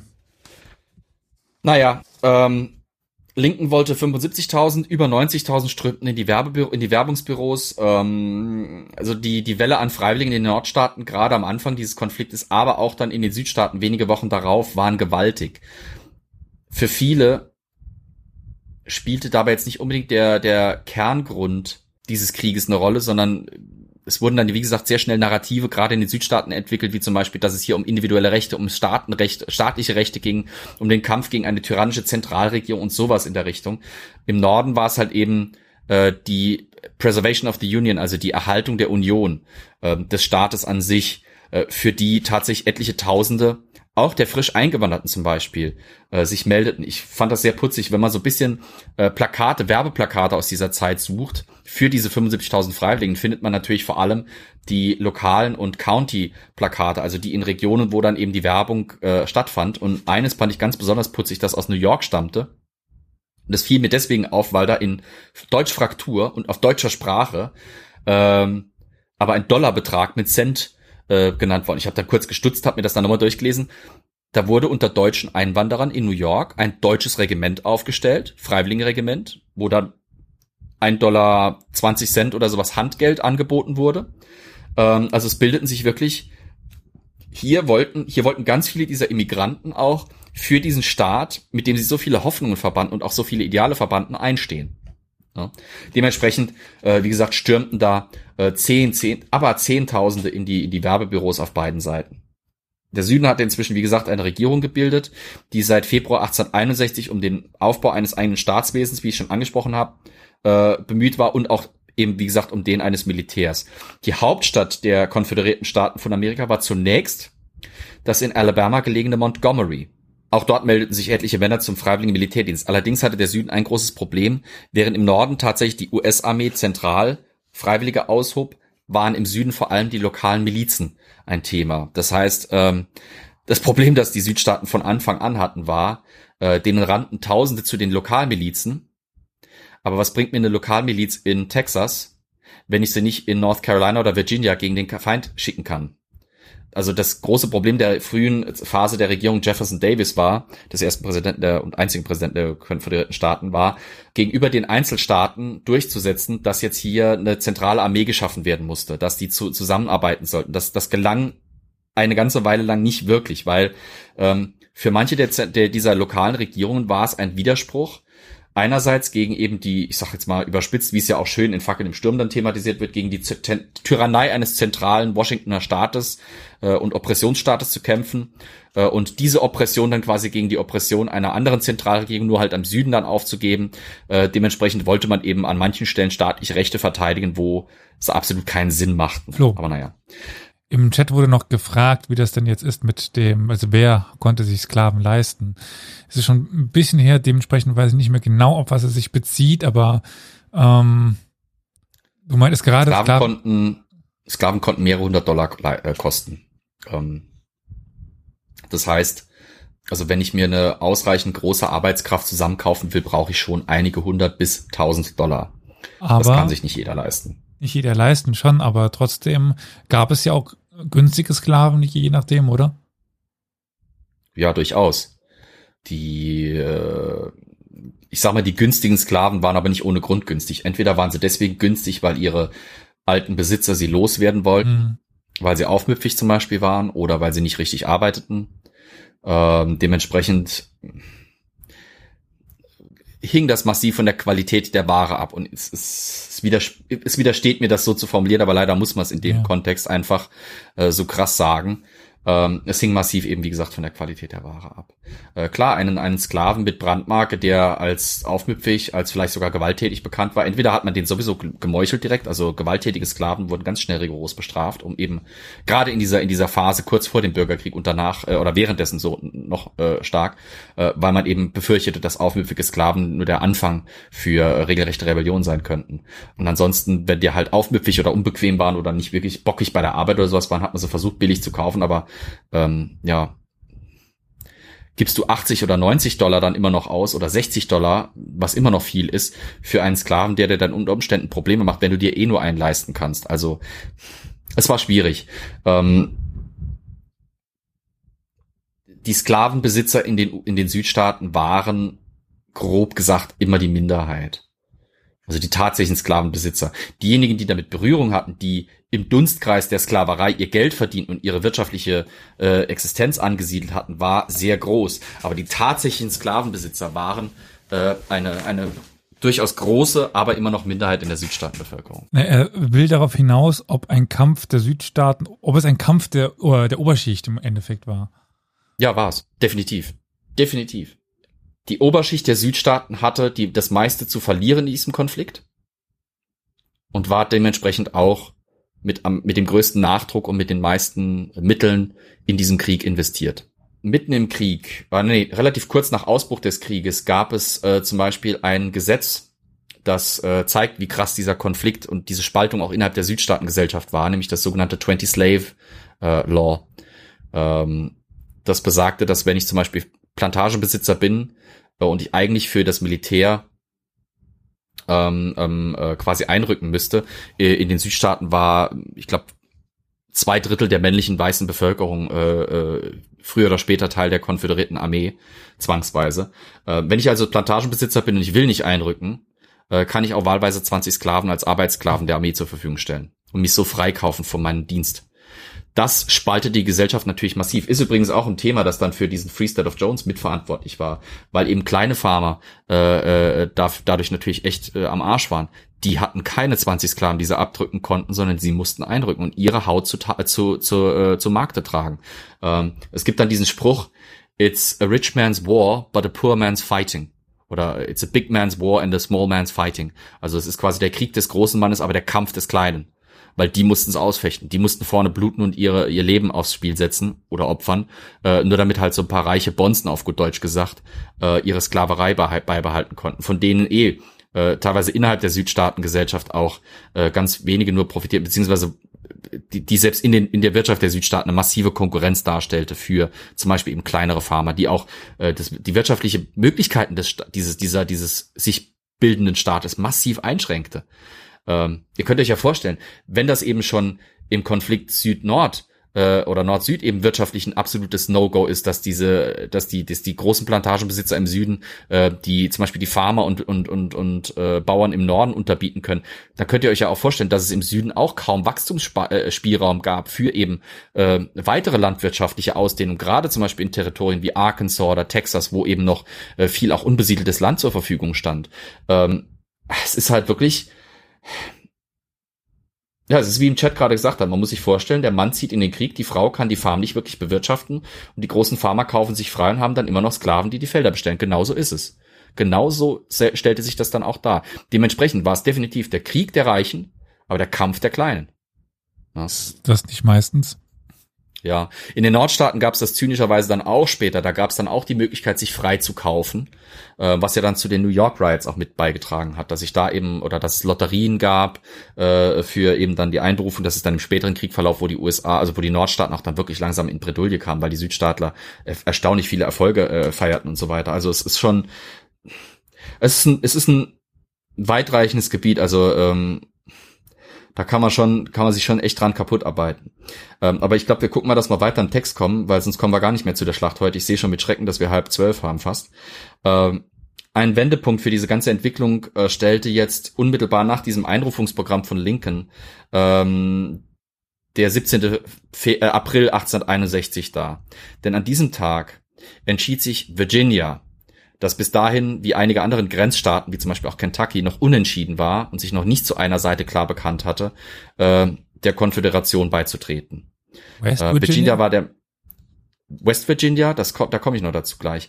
Äh, Virginia war als Gesamtheit der mächtigste und größte, äh, wirtschaftlich wichtigste Staat eigentlich der Südstaaten ähm, und auch einfach aufgrund seiner traditionellen Bedeutung für die amerikanische Nationalwertung. Also ich meine, Washington war Virginia gewesen. Virginia war quasi der Vorreiterstaat auch im Kampf ähm, gegen äh, gegen die Briten damals im Unabhängigkeitskrieg gewesen. Dort war ja auch zum Beispiel die Schlacht von Yorktown geschlagen worden. Also Virginia war von historischer Bedeutung. Dass dieser Staat jetzt der Konföderation anschloss, hatte Symbolkraft und Signalwirkung. Ähm, das war aber keine einstimmige Sache. Wie gesagt, West Virginia war mit absoluter Masse, also wo ist meine Strichliste? Moment. Wir können uns, glaube ich, nicht mehr sehen. Ja? Äh, nee, können wir nicht. Also du wirst wahrscheinlich nur meinen Schuh spüren. Aber egal, jedenfalls, ähm, West Virginia war mit Masse eben gegen die Sezession gewesen. Und im Laufe des Krieges tatsächlich entsteht ja dann auch der Staat von West Virginia, den es heute ja auch noch gibt. Der spaltet sich quasi, äh, nachdem er von der Union weitestgehend besetzt wird äh, und die Südstaatentruppen von dort weitestgehend vertrieben sind, als Staat ab. Äh, es gibt quasi auch schon bei dem Sezessionsvotum den Versuch, dass sich da zwei Repräsentationen, also zwei Lokalregierungen bilden, eine in West Virginia, eine in Haupt Virginia, nenne ich es jetzt mal. Die in Haupt Virginia war für die Sezession, die in West Virginia war gegen die Sezession. Aber die Haupt- oder Gesamt-Virginia-Regierung setzt sich halt dann durch. Die Symbolik dieses Beitritts Virginias zur Konföderation wird dann auch dadurch, äh, ich sag mal, gewertschätzt, dass äh, die Hauptstadt am 29. Mai 1861, also wenige Wochen nach dem äh, Beitritt zu, Konföder zu der Konföderation, nach Richmond verlegt wird. Von Montgomery aus nach Richmond. Und dort bleibt es auch bis 1865, bis zum Kriegsende. Was pikant daran ist, leider auch wieder durch das Format ein bisschen schwierig zu machen, aber glaubt mir es, wenn ich euch sage, dass durch diese Entscheidung die Hauptstädte dieser beiden sich bildenden gegnerischen Staaten kaum mehr als 175 Kilometer voneinander weg waren, jetzt plötzlich. Ähm, also auf gut Deutsch gesagt, äh, Virginia, durch den Beitritt Virginias erstreckt sich jetzt auch plötzlich die Konföderation bis 40, 50 Kilometer vor Washington. Und dann nochmal eben 130 Kilometer südlich davon liegt schon Richmond. Das ist für eine gut organisierte Armee wäre das vier Tagesmärsche oder sowas, drei oder vier Tagesmärsche und dann könnten die schon unter Umständen vor der jeweiligen gegnerischen Hauptstadt stehen. Deswegen konzentriert sich auch über einen großen Teil des Kriegs der Kampf auf diese Region, also jedenfalls der östliche Schauplatz, konzentriert sich ein gutes Teil auf diese, zum guten Teil auf diese Region und deswegen ist zum Beispiel auch die Armee von Virginia unter Robert E. Lee im späteren Kriegsverlauf so absolut entscheidend. Zu dem Zeitpunkt, als Richmond Hauptstadt wird, befinden sich die USA und die, die konföderierten Staaten, die CSA, quasi schon im Krieg. Am 12. April 1861 hatten nämlich Konföderierte im Hafen von Charleston damit begonnen, äh, eine äh, in der Bucht oder im Zugang zur Bucht von Charleston liegende Festung, nämlich das Fort Sumter, zu beschießen. Äh, am Tag darauf, also am 13.04., kapitulierte die dortige US-Garnison. Äh, das Argument, warum man den Beschuss begonnen hatte, war, hier lag eine feindlich, ein feindliches Militär auf souveränem Boden der Konföderation und das konnte man nicht hinnehmen. Die Truppen, die US-Truppen weigerten sich abzuziehen, deswegen musste man eben zu drastischen Maßnahmen greifen. Damit tritt auch der quasi der Krieg in die erste heiße Phase ein. Ab da haben wir wirklich einen Bürgerkrieg, offiziell. Auf beiden Seiten wird jetzt mit Fortschreiten des Sommers 1861 ganz fieberhaft an militärischen und kriegerischen Plänen geschmiedet und gebastelt. Ähm, und gleichzeitig wird halt verzweifelt versucht, die jeweiligen ausgehobenen freiwilligen Massen äh, zu tatsächlich schlagkräftigen und funktionierenden Heeren zu erziehen und zu trainieren. Das war eine mordsmäßige Herausforderung. Ähm, insbesondere auch deswegen, weil sich das US-Armeekorps äh, oder Offizierskorps mal gerade gespalten hat. Ein Teil der äh, hohen Offiziere ging blieb quasi bei den, bei den Nordstaaten, blieb dem Staat treu und ein Teil erklärte sich halt eben äh, zum Beispiel auch aus Lokalpatriotismus dem Süden zugehörig. Ähm, der Nordstaatenplan war relativ schnell gefasst und folgte dem Vorschlag des obersten US-Militärs, ähm, dem alternden und recht raumintensiven Strahlemax Winfield Scott. Wenn ihr den mal googelt, raumintensiv. werdet ihr feststellen, warum ich diese beiden Adjektive da reingehauen habe, beziehungsweise das Adjektiv und den, das, das etwas äh, lächerliche äh, Nomen. Ähm, Wie heißt der Typ war Winfield Scott. Vielleicht kannst du das Bild mal einfach in Feed schmeißen, wenn du dabei bist, eh. Ähm, also es gibt da wirklich ein wunderbares Bild, wie er da äh, bärbeißig blickend und Wampe Oh. rausstreckend auf einem Stuhl sitzt. Hätte Ähm, Schlimmeres es hieß-. Ja, es hieß er, es hieß er, er konnte nicht mehr reiten, weil er einfach so fett geworden war. Also die Fotos sind teilweise noch relativ gnädig mit ihm, aber er war schon echt äh, ein großer, dicker Typ geworden. Und wie gesagt, auf keinem der Bilder habe ich ihn bis jetzt lächeln gesehen. Der sieht immer aus, als würde er gerade saure Milch gurgeln. Aber so, so äh, unansehnlich Winfield Scott gewesen sein mag, er hatte eine richtig gute Prognose gemacht. Er wusste, dass dieser Krieg unter Umständen sehr lange dauern würde. Und dass man deswegen auch langfristig planen müsse. Er verfasste deswegen den sogenannten Anaconda-Plan. Also ähm, Scott's Great Snake ist äh, nicht einfach nur, ja, da hast du das Bild vom Strahlemax. Also die Leute im Stream können es jetzt ein bisschen sehen. Ähm, also äh, so sieht man aus, wenn man Menschen unheimlich lieb hat. Er, ähm, er entwickelt jetzt eben, wie gesagt, diesen Anaconda-Plan, der bedeutete, dass die US-Marine, die Nordstaatenmarine, eine vollständige Blockade des Küsten- und des Handelsverkehrs an der gesamten konföderierten Küste veranschlagen soll. Also man wollte die, die CSA komplett von der Weltwirtschaft abschneiden. Man wusste, die, die Südstaaten lebten vom Export von vor allem äh, Tabak und vor allem Baumwolle. Diesen Export abschneiden und schon ist die Wirtschaftskraft dieses Staates komplett gemindert. Ähm, dann kombinierte er noch diesen Plan mit einem ganz entschiedenen und gezielten Angriff auf ähm, den Mississippi River, wodurch man eben die Südstaaten quasi spalten würde äh, und auch gleichzeitig den Osten, wo es eben heiß hergehen würde mit den aktivsten und mächtigsten Südstaaten, ähm, den würde man dadurch von Versorgungs Versorgungslinie über Land, zum Beispiel über Mexiko und Texas abschneiden. Also das wäre der große Plan der Nordstaaten. Äh, der Plan der Südstaaten war von Robert E. Lee formuliert worden und war relativ kurz. Äh, Ro- Robert E. Lee übrigens, wie gesagt, hatte gegen John Brown gekämpft als US-Offizier, hatte sich aber zu Kriegsbeginn ähm, als Lokalpatriot eher seinem Heimatstaat Virginia verpflichtet gefühlt. Berühmterweise wurde Robert E. Lee bei Kriegsausbruch tatsächlich von Lincoln der Oberbefehl über die US-Armee äh, an, an Scotts Stelle oder besser gesagt der, der Feldoberbefehl über die US-Armee im Rang eines Generals angeboten. Aber wie gesagt, er lehnte das ab, weil er sagte, er könne gegen seinen Heimatstaat Virginia nicht seinen Säbel erheben. Für viele, insbesondere in den Südstaaten, war dieser Lokalpatriotismus absolut entscheidend. Das müsst ihr euch wirklich vorstellen, als würde ich äh, oder als würden wir uns als allererstes unserem Bundesland verpflichtet fühlen. Als würden wir zuerst sagen, ich bin Saarländer und dann erst Deutscher und dann erst Europäer oder ich bin Pfälzer und dann erst Deutscher und dann erst Europäer. Und, und, und wenn zum Beispiel der Bund was von mir will, was aber dem Land nicht, nicht, nicht passt, dann hänge ich immer nach äh, dem, quasi bleibe ich immer dem Land treu oder sowas. Gut, mag sein, dass es viele Leute gibt in Deutschland, die das äh, jetzt so sagen würden, aber äh, die Ausprägung damals war schon ziemlich krass.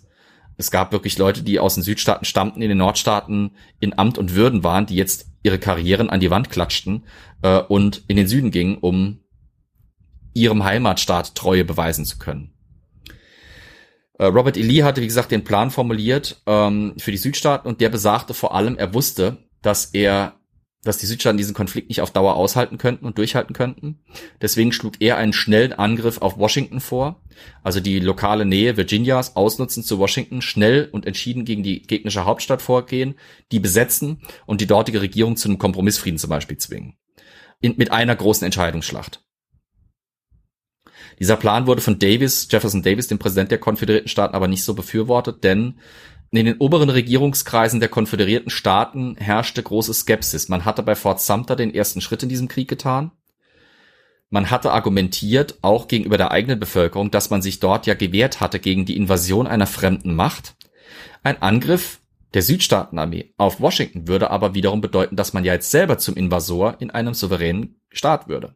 Hm. Das heißt, man würde ja quasi seine eigenen politischen Argumente entkräftigen und deswegen zögerte man. Ähm, und äh, es dauerte eine ziemliche Weile, bis man in den Südstaaten sich dann irgendwie für was entschieden hat. Bis dahin hatten die Nordstaaten dann schon äh, langsam aber sicher die Handlungsinitiative ergriffen. Du hast jedenfalls gerade die äh, Bekundungen angestoßen für das eigene Bundesland. Heidewitzka. Jetzt haben wir es tatsächlich geschafft. Elf Seiten Skript sind rum. Äh, knapp anderthalb Stunden und wir kommen endlich zur Schlacht. Hey! Yay! Also noch nicht direkt, ich muss jetzt erstmal das Vorgeplänkel der Schlacht machen, aber naja.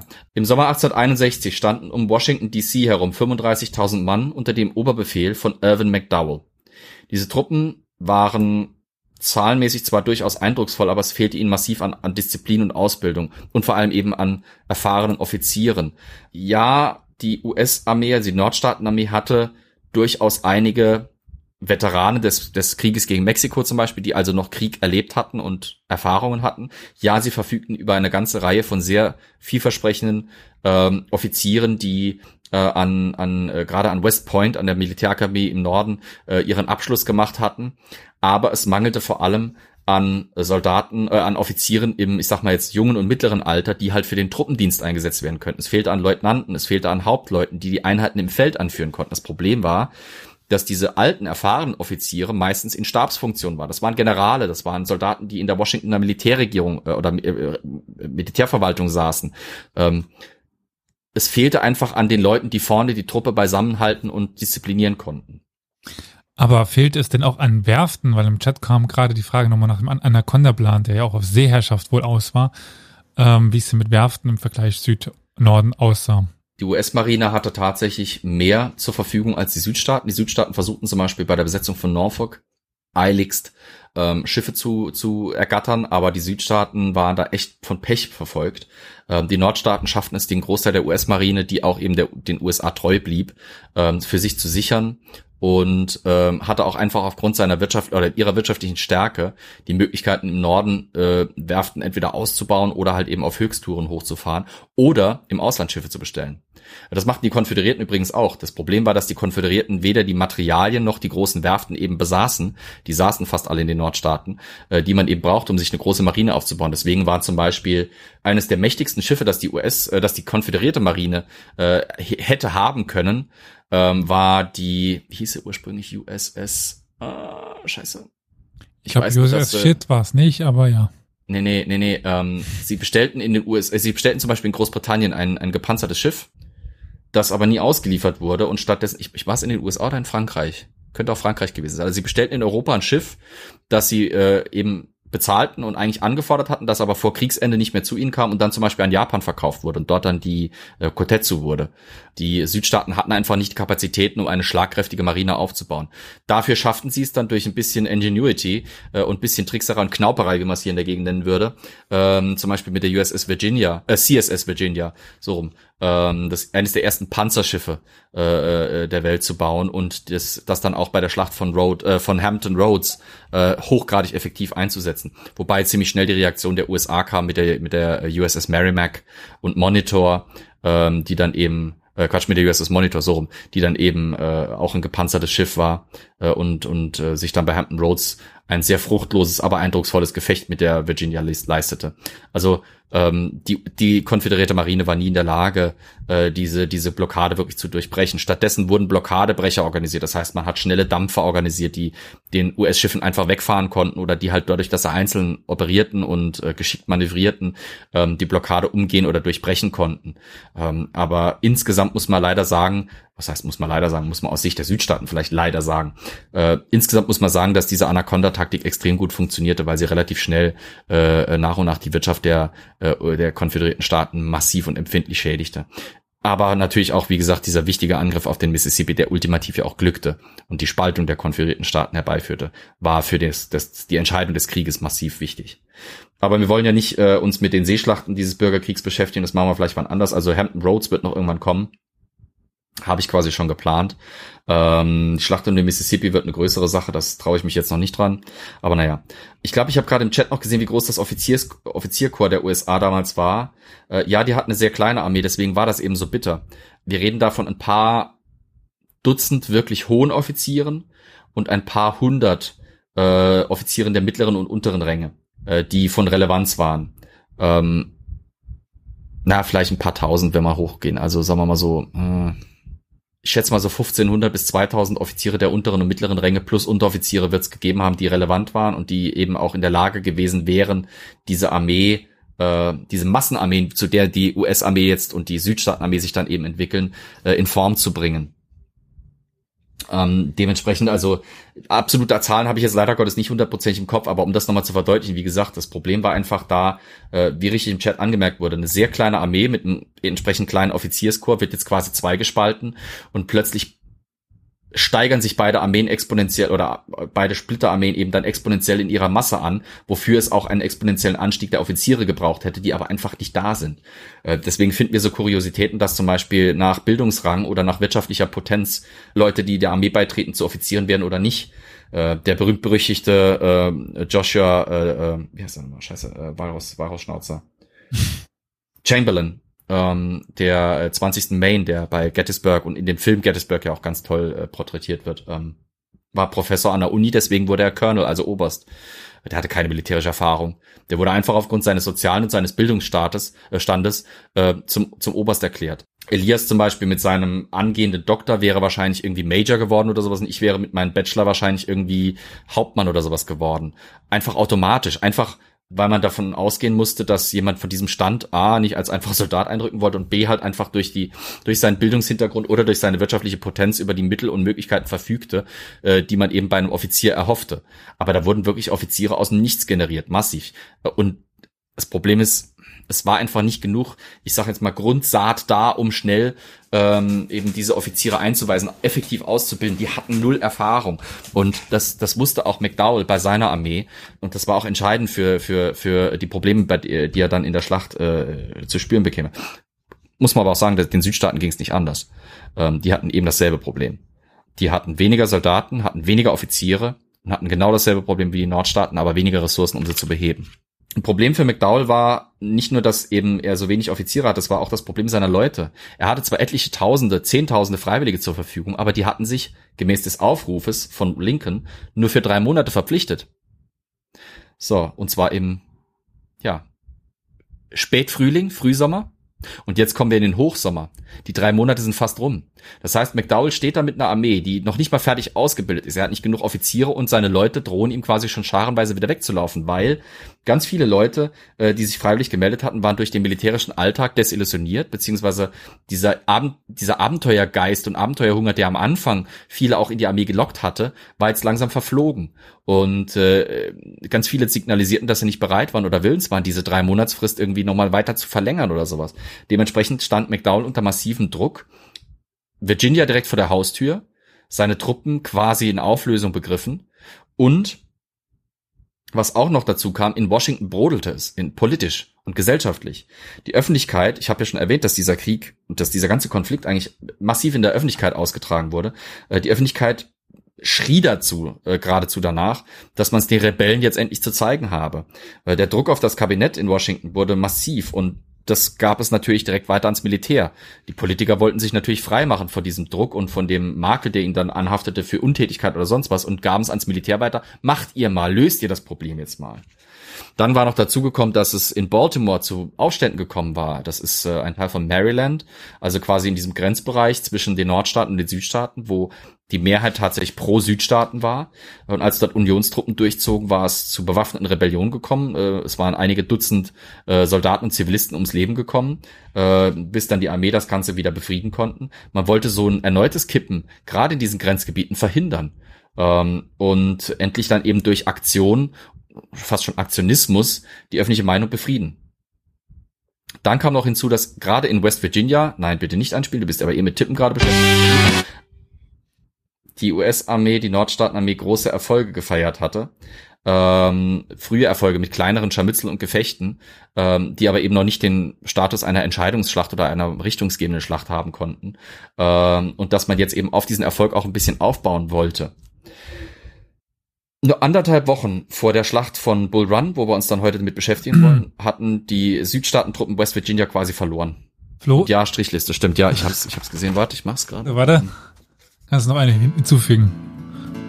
Passt. Ja, weg damit jetzt. So. ähm, es war, es war in der Öffentlichkeit, in der Washingtoner und der nördlichen Öffentlichkeit der Ruf on to Richmond, also weiter nach Richmond äh, groß geworden. Also gibt's ganz viele Pressebeispiele äh, Beispiele und Plakate und sowas, wo dieser Spruch abgebildet ist. Ähm, jetzt wollte man halt eben äh, Aktionen sehen und diesen Krieg wirklich entfachen. Es war ein offenes Geheimnis, dass äh, Irvin McDowell auch bekannt war, dass die konföderierten Staaten südwestlich von Washington Truppen zusammengezogen hatten.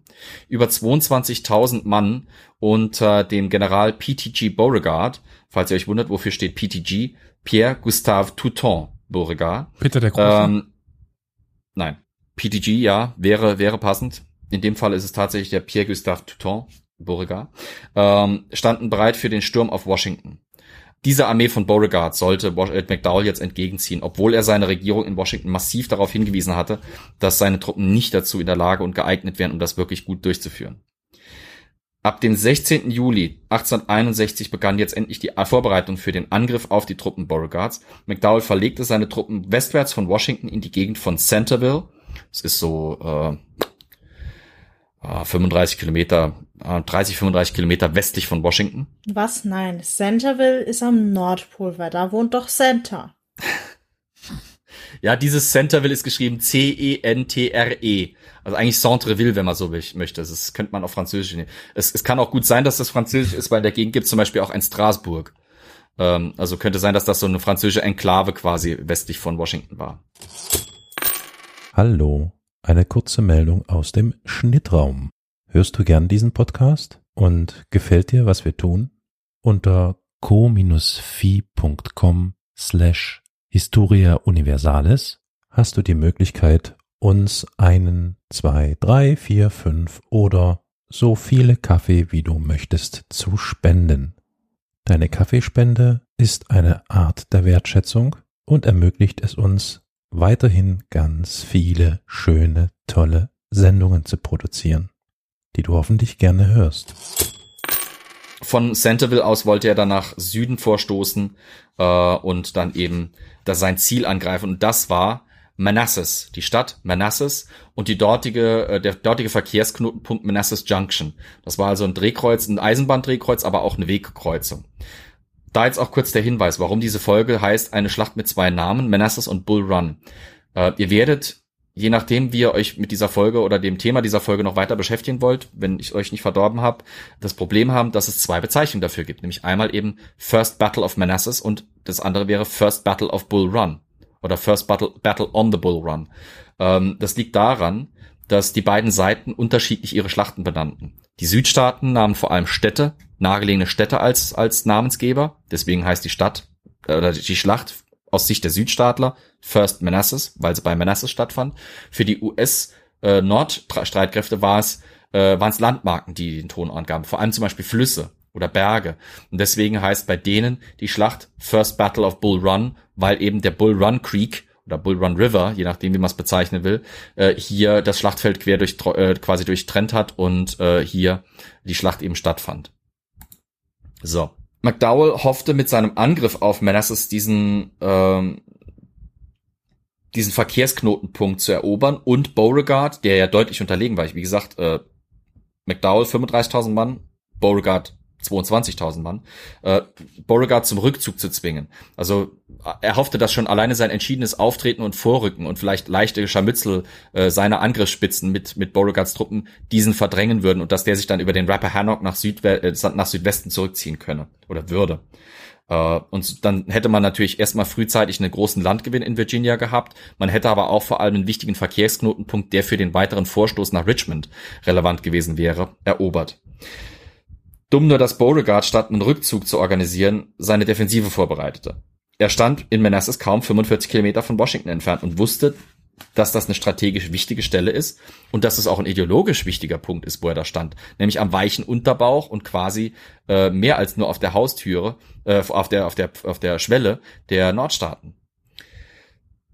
McDowell stand jetzt vor einigen Problemen. Also einerseits drohten die 90-Tage-Verträge seiner Regimenter abzulaufen, wie bereits erwähnt.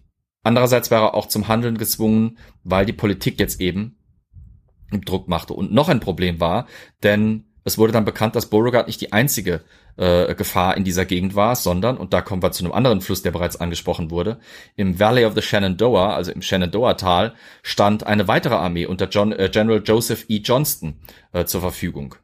Der hatte dort äh, circa 12.000 Mann zur Verfügung.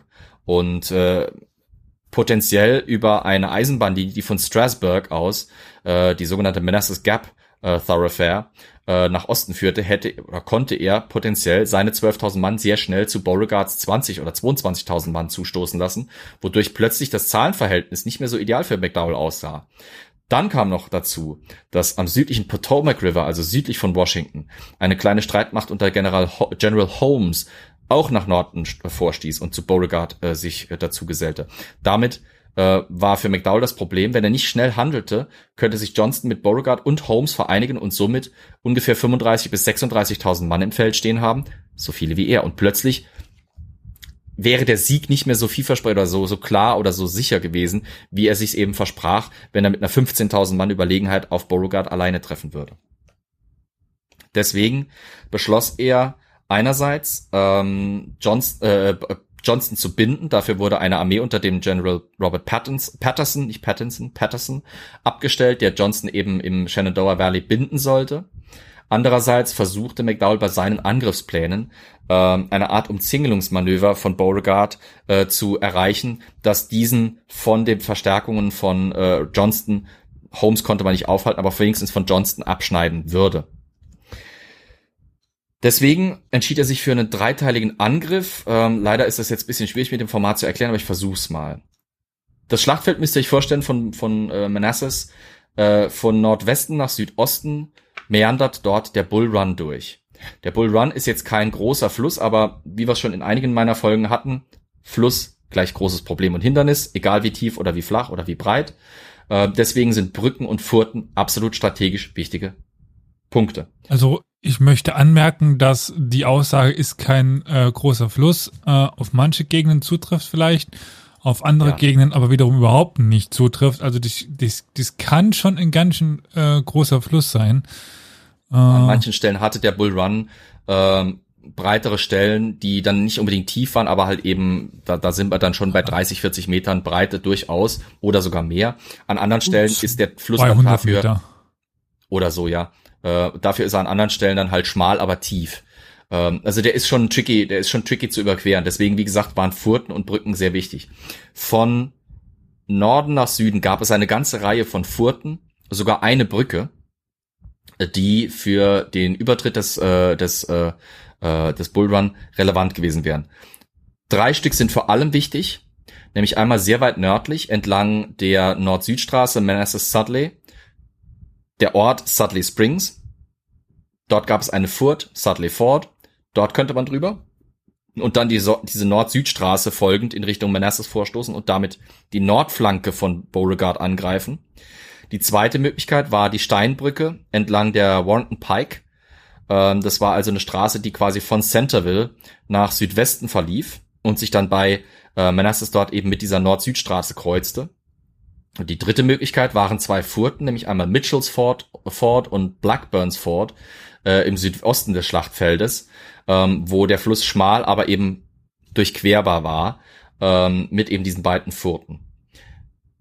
McDowell wusste, dass Beauregard sich vor allem im Bereich dieser steinernen Brücke bei Manassas dann eben konzentriert hatte äh, und ein zweiter großer Teil seiner Truppen im Süden eben diese Furten bei Blackburns Fort und Mitchells Fort besetzten.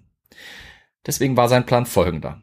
Am 18. Juli ließ er erste Angriffsspitzen diese Furten Blackburns und Mitchells Fort angreifen. Das waren vor allem Einheiten unter äh, dem äh, obersten Israel B. Richardson, ähm, Teil der Division von General Tyler, die, also das ist wirklich nur ein Teil einer Division, der da losgeschickt wird, um einfach mal zu testen. Ähm, die stoßen am 18. wie gesagt dann eben auf Einheiten von den Generälen Bonham und Longstreet. Gerade General Longstreet, Leute, die zum Beispiel den Film äh, Gettysburg gesehen haben, Longstreet wurde später im Kriegsverlauf einer der wichtigsten äh, Generäle, quasi die rechte Hand von General Lee, äh, also einer der wichtigen Südstaaten-Generäle. Ähm, die Idee war, wenn Richardson es tatsächlich schaffen würde, dort bei den Furten äh, genügend Aufsehens zu, äh, zu erzeugen, wäre der Blick äh, Beauregards und die Konzentration der Truppen Beauregards eben auf diesen Süden konzentriert. Äh, dann könnte man äh, entlang dieser Warrington Pike einen zweiten Angriff starten auf die Steinbrücke im Zentrum des Schlachtfeldes, während ein Großteil der tatsächlichen Truppen ähm, vom Warrington Pike abzweigen würde und in Richtung Sudley Springs laufen würde, wo man dann eben nördlich die Flanke der damit ja beschäftigten Südstaatentruppen umgehen könnte und denen dann, während die sich weiterhin eben auf der Steinbrücke und der äh, Blackburns Ford konzentrieren, ähm, in den Rücken fallen könnte. Klingt gut. Wäre auch mit Sicherheit mit einer voll ausgebildeten, effektiv funktionierenden Armee durchaus ein siegversprechender Plan gewesen. Naja, äh, funktioniert aber nicht, so viel kann ich schon mal sagen. Also funktionierte nicht sonderlich gut. Äh, was auch noch bitter für ihn war, während er am 18. seine Angriffe auf, äh, auf diese Stellungen am Blackburns Fort an, anfing, ähm, war im Norden übrigens ähm, ähm, Johnston den äh, Versuchen, ihn dort festzuhalten durch Robert Patterson, entkommen und hatte begonnen, seine Truppen ähm, entlang eben dieser, dieser Schienen äh, äh, der Manassas Gap Railroad ähm, nach Südwest, äh, Südosten zu transportieren. Damals tatsächlich das erste Mal greifbar mit einem in Anführungsstrichen massenhaften Transport von, von äh, Soldaten, von Truppen in Kriegssituationen mit der Eisenbahn zu tun in der Geschichte, in der Militärgeschichte. Wenige Jahre später wird das fast schon Standard, also zum Beispiel dann in den 1860ern fortschreitend äh, die Kriege der Preußen gegen erst die Österreicher, dann die Dänen zum Beispiel, da spielt die Eisenbahn schon eine absolut entscheidende Rolle. Der amerikanische Bürgerkrieg ist das erste Mal, wo wir das eigentlich so in der Militärgeschichte großen, im großen Stil greifbar finden. Und der Effekt ist aus Sicht der Union vernichtend, denn äh, damit stößt jetzt eben innerhalb von relativ kurzer Zeit dieser recht große Verband von über 12.000 Mann Johnstons äh, zu Beauregard und die Nordstaatler können nichts tun. Kriegen es auch erst viel zu spät mit. Am Morgen des 21. Juli, also drei Tage nachdem die Angriffe unten auf die, äh, die Furten begonnen hatten, ziehen dann die Generäle Sherman, Keyes und Schenk auf diese Steinbrücke zu, ähm, die nördlich von Newmarket liegt. Also da, es gibt die Stadt äh, Manassas, aber es gibt noch diesen Ort Newmarket, der liegt näher an der Steinbrücke. Deswegen werde ich immer von der Steinbrücke bei Newmarket sprechen, nur dass ihr euch nicht wundert. Die sollten also, wie gesagt, dort die, die Leute an der Brücke binden, die Südstaatler an der Brücke binden und dann eben den Truppen äh, von äh, den Generälen Burnside, Porter, Wilcox und Franklin aus dem großen Armeeverband von General Heinzelman, und ja, der hieß wirklich so, ähm, Zeit verschaffen, sich eben entlang dieser, dieser Straße nach Norden zu bewegen, über Sudley Springs und dann den Truppen der Konföderierten von Norden in die Flanke, Flanke zu fallen. Was blöd ist, das hätte, wie gesagt, super funktioniert. Aber hier kommt dann die Unerfahrenheit und die mangelnde Disziplin der Nordstaatentruppen zu greifen. Es gibt tatsächlich Berichte darüber, dass ähm, dieser Marsch deswegen auch so lange dauerte und nicht reibungslos ablief, weil die Soldaten alles Mögliche machten, aber nicht entschieden einen Gewaltmarsch hinlegten. Ganze Gruppen scherten aus, aus der, aus der Marschlinie, um zum Beispiel bei Bachübergängen statt in der Kolonne weiter über die Brücke zu marschieren, einfach neben der Brücke entweder zu baden oder dort Wasser zu trinken oder mal ein Päuschen einzulegen. Ganze Soldatenkolonnen, teilweise ganze Kompanien scherten geschlossen aus und äh, pflückten Obst in nahegelegenen Obstgärten an, entlang der Marschroute. Ja, was ähm, man so macht. Ja, setzten sich hin, wenn sie müde wurden und machten ein Picknick. Scheißegal, ob die Offiziere vorne weiter Marschbefehl gaben. Wurscht egal. Das führte dazu, dass diese Marschkolonne wirklich sehr schleppend vorankam und immer wieder in Unordnung geriet. Und die wenigen Offiziere, die halt erfahren und fähig genug waren, wirklich alle Hände voll zu tun hatten, ihre Leute beisammen zu halten. Das führte dazu, dass dieser Angriff von Norden her sehr, sehr lange auf sich warten ließ. Es hätte da mit diesen Angriffen durchaus verdammt gefährlich werden können, weil wie gesagt, äh, äh, sowohl im Süden waren die Truppen unter General Longstreet, Bonham, den Generälen Jones, Early und Jackson ähm, noch gebunden an den Furten. Äh, die Armeen von oder die Truppen unter General Evans und General Koch, ja, der heißt wirklich so, wird aber hinten mit E geschrieben, äh, waren an der Steinbrücke gebunden gegen die Truppen äh, aus der, der Restdivision Tyler unter Schenck, Keyes und Sherman. Und die, die waren wirklich tatsächlich, also da, da sah es aus, als würde Irvin McDowells Plan aufgehen. Die waren so konzentriert, dass sie es wirklich erst sehr spät mitbekamen, verhältnismäßig, dass da jetzt ein Großteil der Armee hinter den sichtbaren äh, äh, Kampfeslinien da über Sudley Springs vorrückten. Und trotzdem brauchten die Nordstaatentruppen so lange, dass sie so rechtzeitig erkannt werden konnten, dass sich dann eben Truppen neu formierten äh, und diese Flankenmanöver abfangen konnten. General Evans vor allem zog seine Truppe von der äh, Truppen von der Steinbrücke ab und marschierte zum äh, nahegelegenen Matthew, Matthews Hill, ähm, der deswegen so benannt ist, weil dort, also ich kann es so sagen, ganz viele der Hügel in diesem Schlachtgebiet um Manassas herum waren äh, nach Personen und Familien benannt. Aus dem simplen Grund, dass diese Hügel die Grundstücke zu entsprechenden Farmhäusern waren. Wir haben also zum Beispiel den Matthews-Hügel, weil dort das Farmhaus der Familie Matthews lag. Wir haben auch später noch den Henry-Hügel, wo das Haus der Familie Henry lag, zu dem ich nachher noch komme. Das heißt also, ähm, da haben wir also immer wieder, die, die sagt, diese Personen haben, also es gibt den Robinson Spike, äh, weil dort halt eben das Haus der Robinson-Familie saß und so weiter. Also Ihr versteht das Prinzip. Ähm, Evans zog eben in Richtung dieses Matthew Hills entgegen äh, äh, und versuchte dort die Manassas Sudley Road zu blockieren, die die Nordstaatler runterkamen. Er traf dort gegen die ersten Angriffstruppen unter General Burnside, der auch später im Bürgerkrieg dann noch eine große Rolle spielte als Oberbefehlshaber auch zeitweise der Nordstaatentruppen, äh, der gemeinsam mit einigen Brigaden und äh, einer Batterie von sechs oder sieben Kanonen unter Captain oder was Colonel Reynolds äh, dort Stellung bezog. Äh, ihn verstärkten dann relativ schnell äh, die Truppen der Generäle B und Bartow mit einer Batterie von vier Kanonen unter äh, dem Colonel Imboden. Und ja, der hieß auch wirklich so. Also ihr werdet, ihr, ihr, merkt vielleicht, manche dieser Namen zeigen sehr deutlich, wie viele Immigranten da teilweise äh, eben eine wichtige Rolle spielten. Äh, Imboden war mit Sicherheit kein, äh, kein Chinese oder sowas. Man könnte behaupten, dass Amerika ein Staat der Migranten war, oder? Mhm. Das ist eine gewagte These, aber ich glaube. Es waren definitiv Migrantenstaat.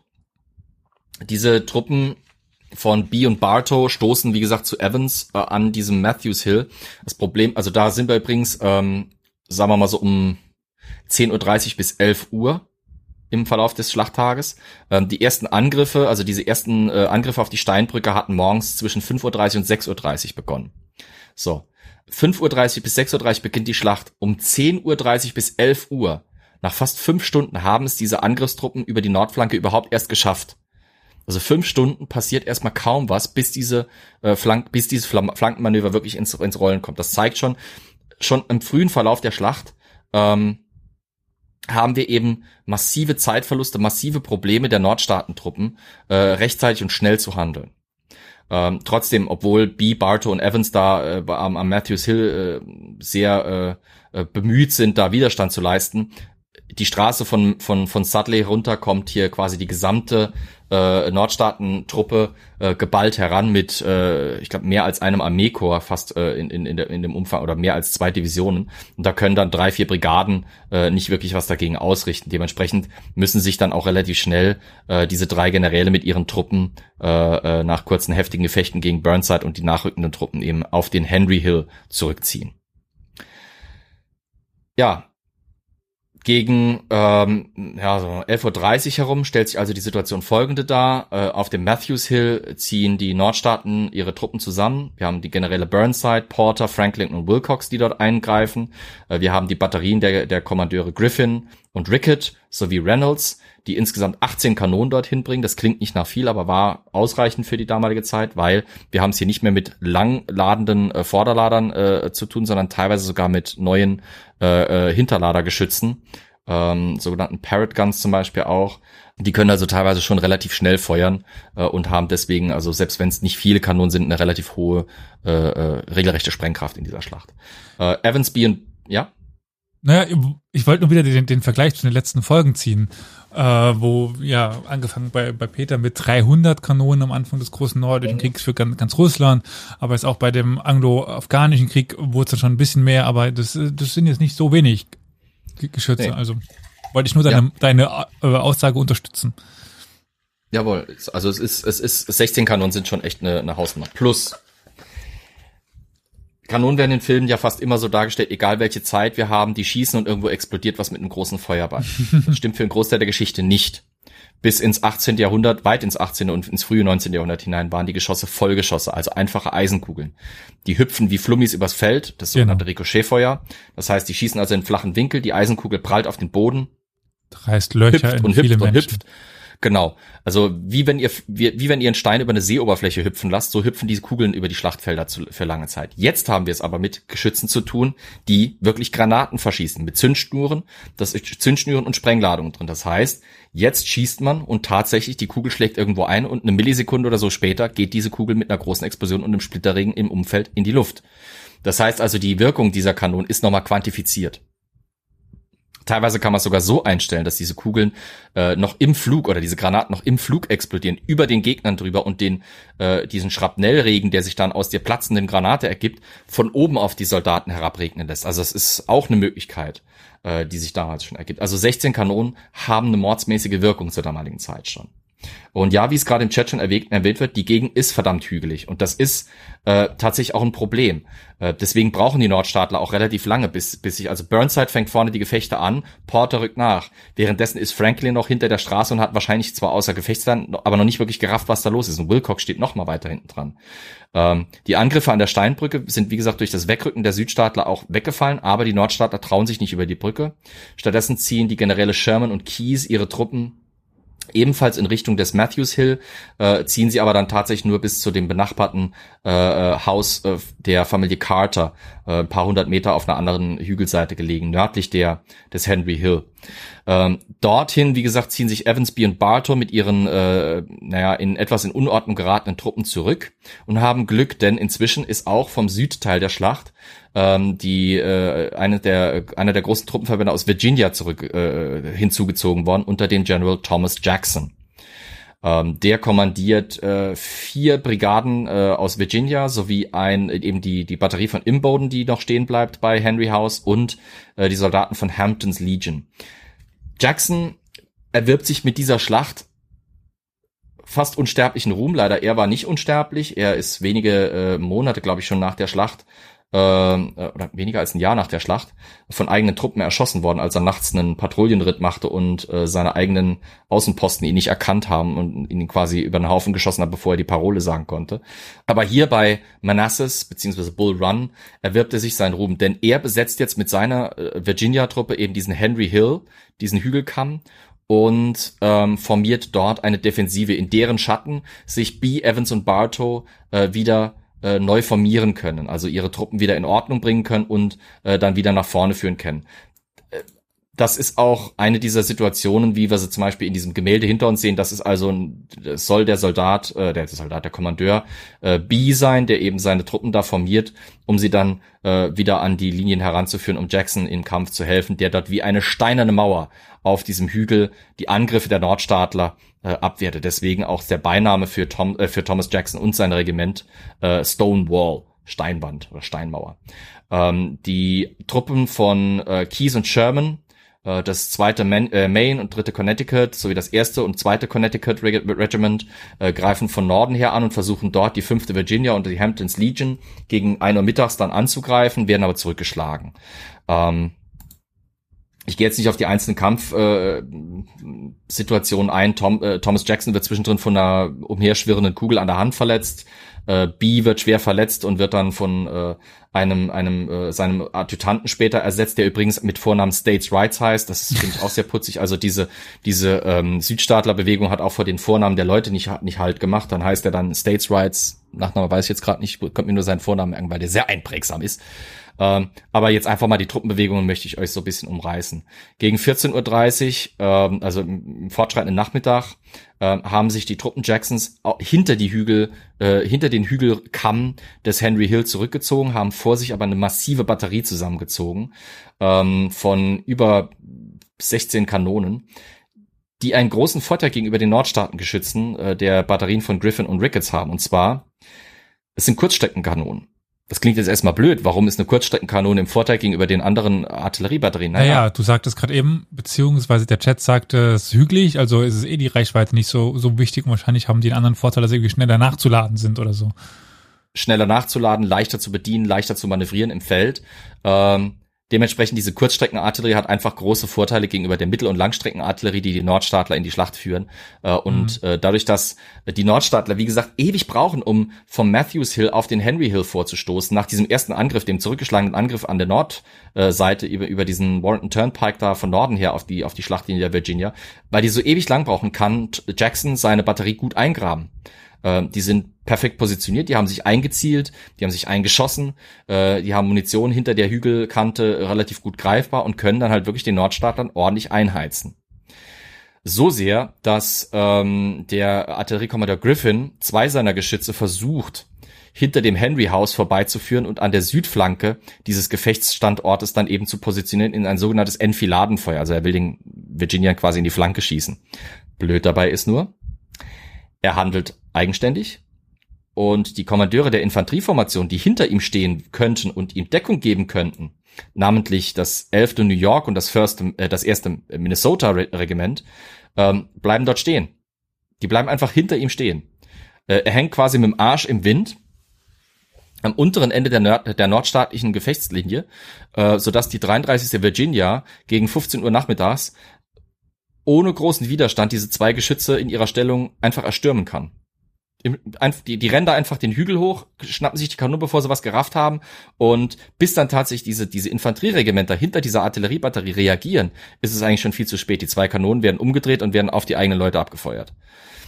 Ähm, das ist auch so ein bisschen das, was dann sich im Laufe der Schlacht paar Mal ergibt. Also äh, rund um das Henry House äh, stehen diese beiden Batterien von Rickett und Griffin. Ähm, und gegen die greifen die Virginia dann immer wieder an und äh, diese Batterien wechseln, glaube ich, viermal den Besitzer.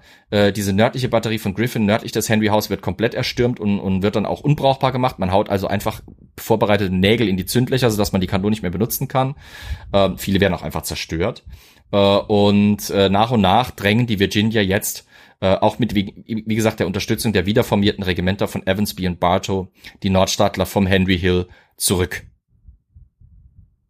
Äh, Im Chat äh, wird wieder was gefragt. Was ist gefragt worden? Ja, nach der Kampfesweise, dieses klassische Eingraben, was wir dann nach Gettysburg vermehrt haben, mhm. äh, war ja am Anfang des Krieges noch eher unüblich. Das war eher die klassische europäische Kampfweise des äh, Drills, des Aufmarschieren voreinander, äh, des Anlegens und dann Feuerns.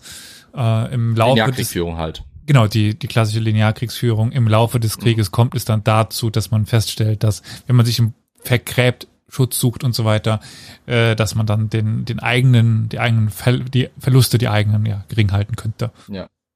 Ich werde am Schluss kurz noch darauf eingehen, damit wir das, äh, das auch noch haben, äh, äh, wie das mit der Bewaffnung so ein bisschen sich da abgespielt hat. Mit dem Gegenangriff der Virginia, die den, äh, die den Nordstaatler vom Henry Hill runterdrängen, ähm, beginnt quasi der Anfang vom Ende äh, für die für die Truppen McDowells. Ähm, gegen 16 Uhr nachmittags ist der Henry Hill komplett überrannt. Äh, die Nordstaatler haben keine Batterien wirklich mehr. Immer mehr ihre Regimenter brechen und ziehen sich zurück ähm, und äh, fallen auf den Chins, äh, Chins Ridge zurück. Das ist also ein, eine Hügel, äh, ein Hügel zwischen dem äh, Young River und dem Chin, Chins Branch. Das sind also Chins Branch und Youngs Branch sind so, so Nebenflüsschen des Bull Run äh, und sind deswegen so benannt, weil natürlich dort das Farmhaus der Familie Chin steht. Ähm, gegen 16 Uhr, wie gesagt, ist, ist kein Halten mehr. Die Virginia drängen die Nordstaatler immer weiter zurück. Ähm, die Truppen von, von Porter äh, und Howard sind noch die letzten, die irgendwie übrig sind. Howard hat vier Regimenter, er war der letzte in der Marschlinie der Nordstaatler. Der war im Prinzip, als die Sache gerade frisch gegessen war, war der überhaupt quasi erst richtig am Gefechtsstandort angekommen, hatte den Chinsridge besetzt und blickte jetzt von dort aus runter äh, auf die in heilloser Flucht befindlichen Nordstaatentruppen und die hinter ihnen her stürmenden, wie Furien schreienden Virginia bitter dafür, für die Nordstaatler war, sie waren jetzt im Prinzip in der Situation, wie sich die Südstaatler am Anfang befunden hatten, mit diesen drei, vier Brigaden, die da gegen den massiven Ansturm der Nordstaatler standen. Jetzt waren es eben nur noch vier, fünf Brigaden, die tatsächlich organisiert genug waren, um Widerstand zu leisten der Nordstaatler, die gegen äh, die massive Truppe Johns, äh, Thomas Jacksons antraten.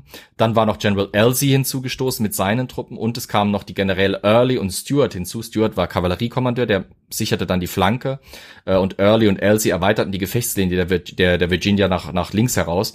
Und damit schwappte man dann quasi einfach über diese Stellungen Howards hinweg und drängte die Nordstaatler komplett vom Chindridge rüber weg, äh, zurück auf den, auf den Matthews Hill und von dort aus begann dann eigentlich die heillose Flucht. Ein Teil der Nordstaatler-Truppen versuchte, der Manassas, Manassas Sudley Road nach Norden zu, äh, zu folgen, wie sie auch hermarschiert waren. Ein Teil versuchte, ähm, über den Warrenton Turnpike in Richtung der Steinbrücke zu flüchten. Ein anderer Teil versuchte, äh, sein Glück an einer Furt nördlich äh, der Steinbrücke die wir schon erwähnt hatten. Und die Steinbrücke wird jetzt kurz noch gegen Ende der Schlacht relevant, äh, sowie einige Zivilisten. Also im Prinzip ähm, kommen wir jetzt zu dem Abschnitt äh, eine Brücke, Zivilisten und das schlimmste Picknick aller Zeiten, wie ich es in meiner Präsentation genannt hatte für meine Gasthörer gestern. Ganz viele Konf äh, konföderierte Truppen flücht, äh, rennen jetzt den äh, Nordstaatlern hinterher, die heillos in Panik und durcheinander auf diese Steinbrücke zurennen, um dort schnell über den Fluss zu kommen. Äh, es ereignet sich dann unter wirren Umständen, dass auf diesem, auf dieser Brücke ein, ein Munitionskarren irgendwie stecken bleibt. Kann sein, dass dem die Achse gebrochen ist, das Rad gebrochen ist, die Pferde durchgegangen sind. Ich weiß es nicht. Äh, auf jeden Fall bleibt er dort stecken. Für einige Minuten müssen die Soldaten über diesen Karren drüber klettern, bis der dann irgendwie in die Luft fliegt und diese Brücke regelrecht atomisiert. Also es gibt Bilder von dieser Brücke vor und nach der Schlacht. Vor der Schlacht ist das eine Brücke mit zwei steinernen Bögen, sehr solide gebaut. Nach der Schlacht ist die einfach nicht mehr da. Da hast du zwar die eine Auffahrt auf der einen Seite, die andere Auffahrt auf der anderen Seite und den Fluss dazwischen, aber sonst nichts mehr. Die Brücke ist weg. Die Straße in Richtung Washington, die hinter dieser Brücke liegt, ist äh, für die Nordstaatler aber auch kein, kein sicherer Fluchtort mehr dann, denn sie wird teilweise blockiert. Und zwar von Zivilisten aus Washington war eine gar nicht so kleine Anzahl von äh, gerade insbesondere aus der Oberschicht und Mittelschicht stammenden Schaulustigen gekommen, die aus einer gewissen Distanz versucht haben, die Schlacht zu beobachten, weil das ja Mordsabenteuer war. Und weil man ja da die Chance hatte, eben was Einmaliges zu sehen, nämlich die Entscheidungsschlacht, die ja den, das Ende der Rebellion bedeuten würde. Äh, als dann eben die eigenen Truppen in Auflösung waren und auch das Gefecht immer näher rückte, auch Artilleriegranaten immer näher bei diesen Picknickern tatsächlich einschlugen, die dort waren. Also es waren Frauen, Kinder, erwachsene Männer, ähm, Militärbeobachter aus Übersee und so weiter, die dort Picknicks aufgeschlagen hatten in einigen Kilometern Entfernung, die, die bekamen jetzt, bekamen jetzt auch Panik und begannen in Richtung Washington zu flüchten mit ihren Droschken zu Fuß und blockierten so auch teilweise den Weg für die flüchtenden US-Streitkräfte ähm, die jetzt wirklich in absolutes Chaos verfielen. Das hätte ziemlich schlecht für die ausgehen können, wenn die Südstaatler nicht selber so unorganisiert gewesen wären gegen Ende der Schlacht, äh, dass sie einfach nicht mehr konzentriert diese Truppen hätten verfolgen können. Die waren auch ziemlich fertig mit allem, die hatten keine Energie mehr. Äh, in Washington bereitete man mit dem Eintreffen der Nachricht des Niederlage McDowells äh, panisch die, die Verteidigung vor, weil man eben dachte, die Südstaatler könnten jetzt die Straße entlang kommen und einfach die Hauptstadt angreifen, aber dazu kam es wie gesagt nicht. Es heißt, dass äh, oder es, es gibt die Diskussion darüber, dass hätten die Reserve, hätten die Südstaatler noch ähm, Reserven gehabt, dann äh, hätten sie durchaus eine Chance gehabt, Washington anzugreifen, aber das ist alles Spekulatius. Ich habe gerade im Chat gesehen, dass sich jemand an die Szene aus Fackeln im Sturm erinnert. Ja, das ist eine der wenigen äh, Fälle, wo das Ganze in, äh, quasi versucht wurde, populär äh, oder in, in, in den populären Medien zu rezipieren. Es ist allerdings ein bisschen überzeichnet. Äh, es war wirklich nicht so, dass die quasi paar hundert Meter von der Schlacht wegstanden, sondern es waren wirklich einige Kilometer. Und die Ausmaße dieses Picknicks bei Fackeln im Sturm sind ein bisschen übertrieben. Äh, es waren nicht jetzt irgendwie mehrere hundert oder tausend Leute, die dort standen. Es waren mehrere Dutzend Karren, die dort und, und Kutschen, die dort unterwegs waren. Wenn es hochkommt, vielleicht so 200, 300 Leute, aber jetzt nicht irgendwie 900.000 oder sonst was irgendwie was. Ähm, es, es war aber genug Panik, um eine enge Straße wie die, die dort eben nach Washington führte, zu blockieren für die Truppen. Äh, zumal links und rechts dieser Straßen eben Zäune waren und Landwirtschaft betrieben wurde. Das heißt, man konnte sich halt hauptsächlich diese Straße entlang bewegen. Ich stelle mir das einfach so bescheuert vor. Ich meine, ich kenne das. Das gibt ja, gibt's ja auch in Europa, ja. dass Leute Schlacht beobachten. War das nicht sogar Goethe, der dann irgendeine Schlacht auch beobachtet hat? Äh, hatte Goethe nicht äh, die Schlacht, äh, die die äh, Malmi, die Windmühle von Malmi beobachtet? Ja, irgendwas hat er auf jeden Fall auch beobachtet. Aber ich finde das einfach. Äh, nicht Malmi, Valmi, so rum. Valmi. was auch immer. Das sind für mich erst böhmische Dörfer. aber. Ja, aber, böhmisch, ich weiß nicht. ja, gut. äh, aber was, du sitzt da, isst was und schaust Leuten beim sich umbringen zu. Brot und, und Spiele. Ja, aber oh, es, die Menschheit. Heute äh, würde sich RTL sofort die Übertragungsrechte sichern. Ja, Kinderspiele, die, die, Kinderausgabe. Wie, wie war das nochmal hier bei äh, Monty Python? Ja, genau. Children's Matinee heißt es im Original. Naja, kommen wir langsam mal zum Ende. Endlich. Hat ja lang genug gedauert. Carol wird schon aufatmen. Diese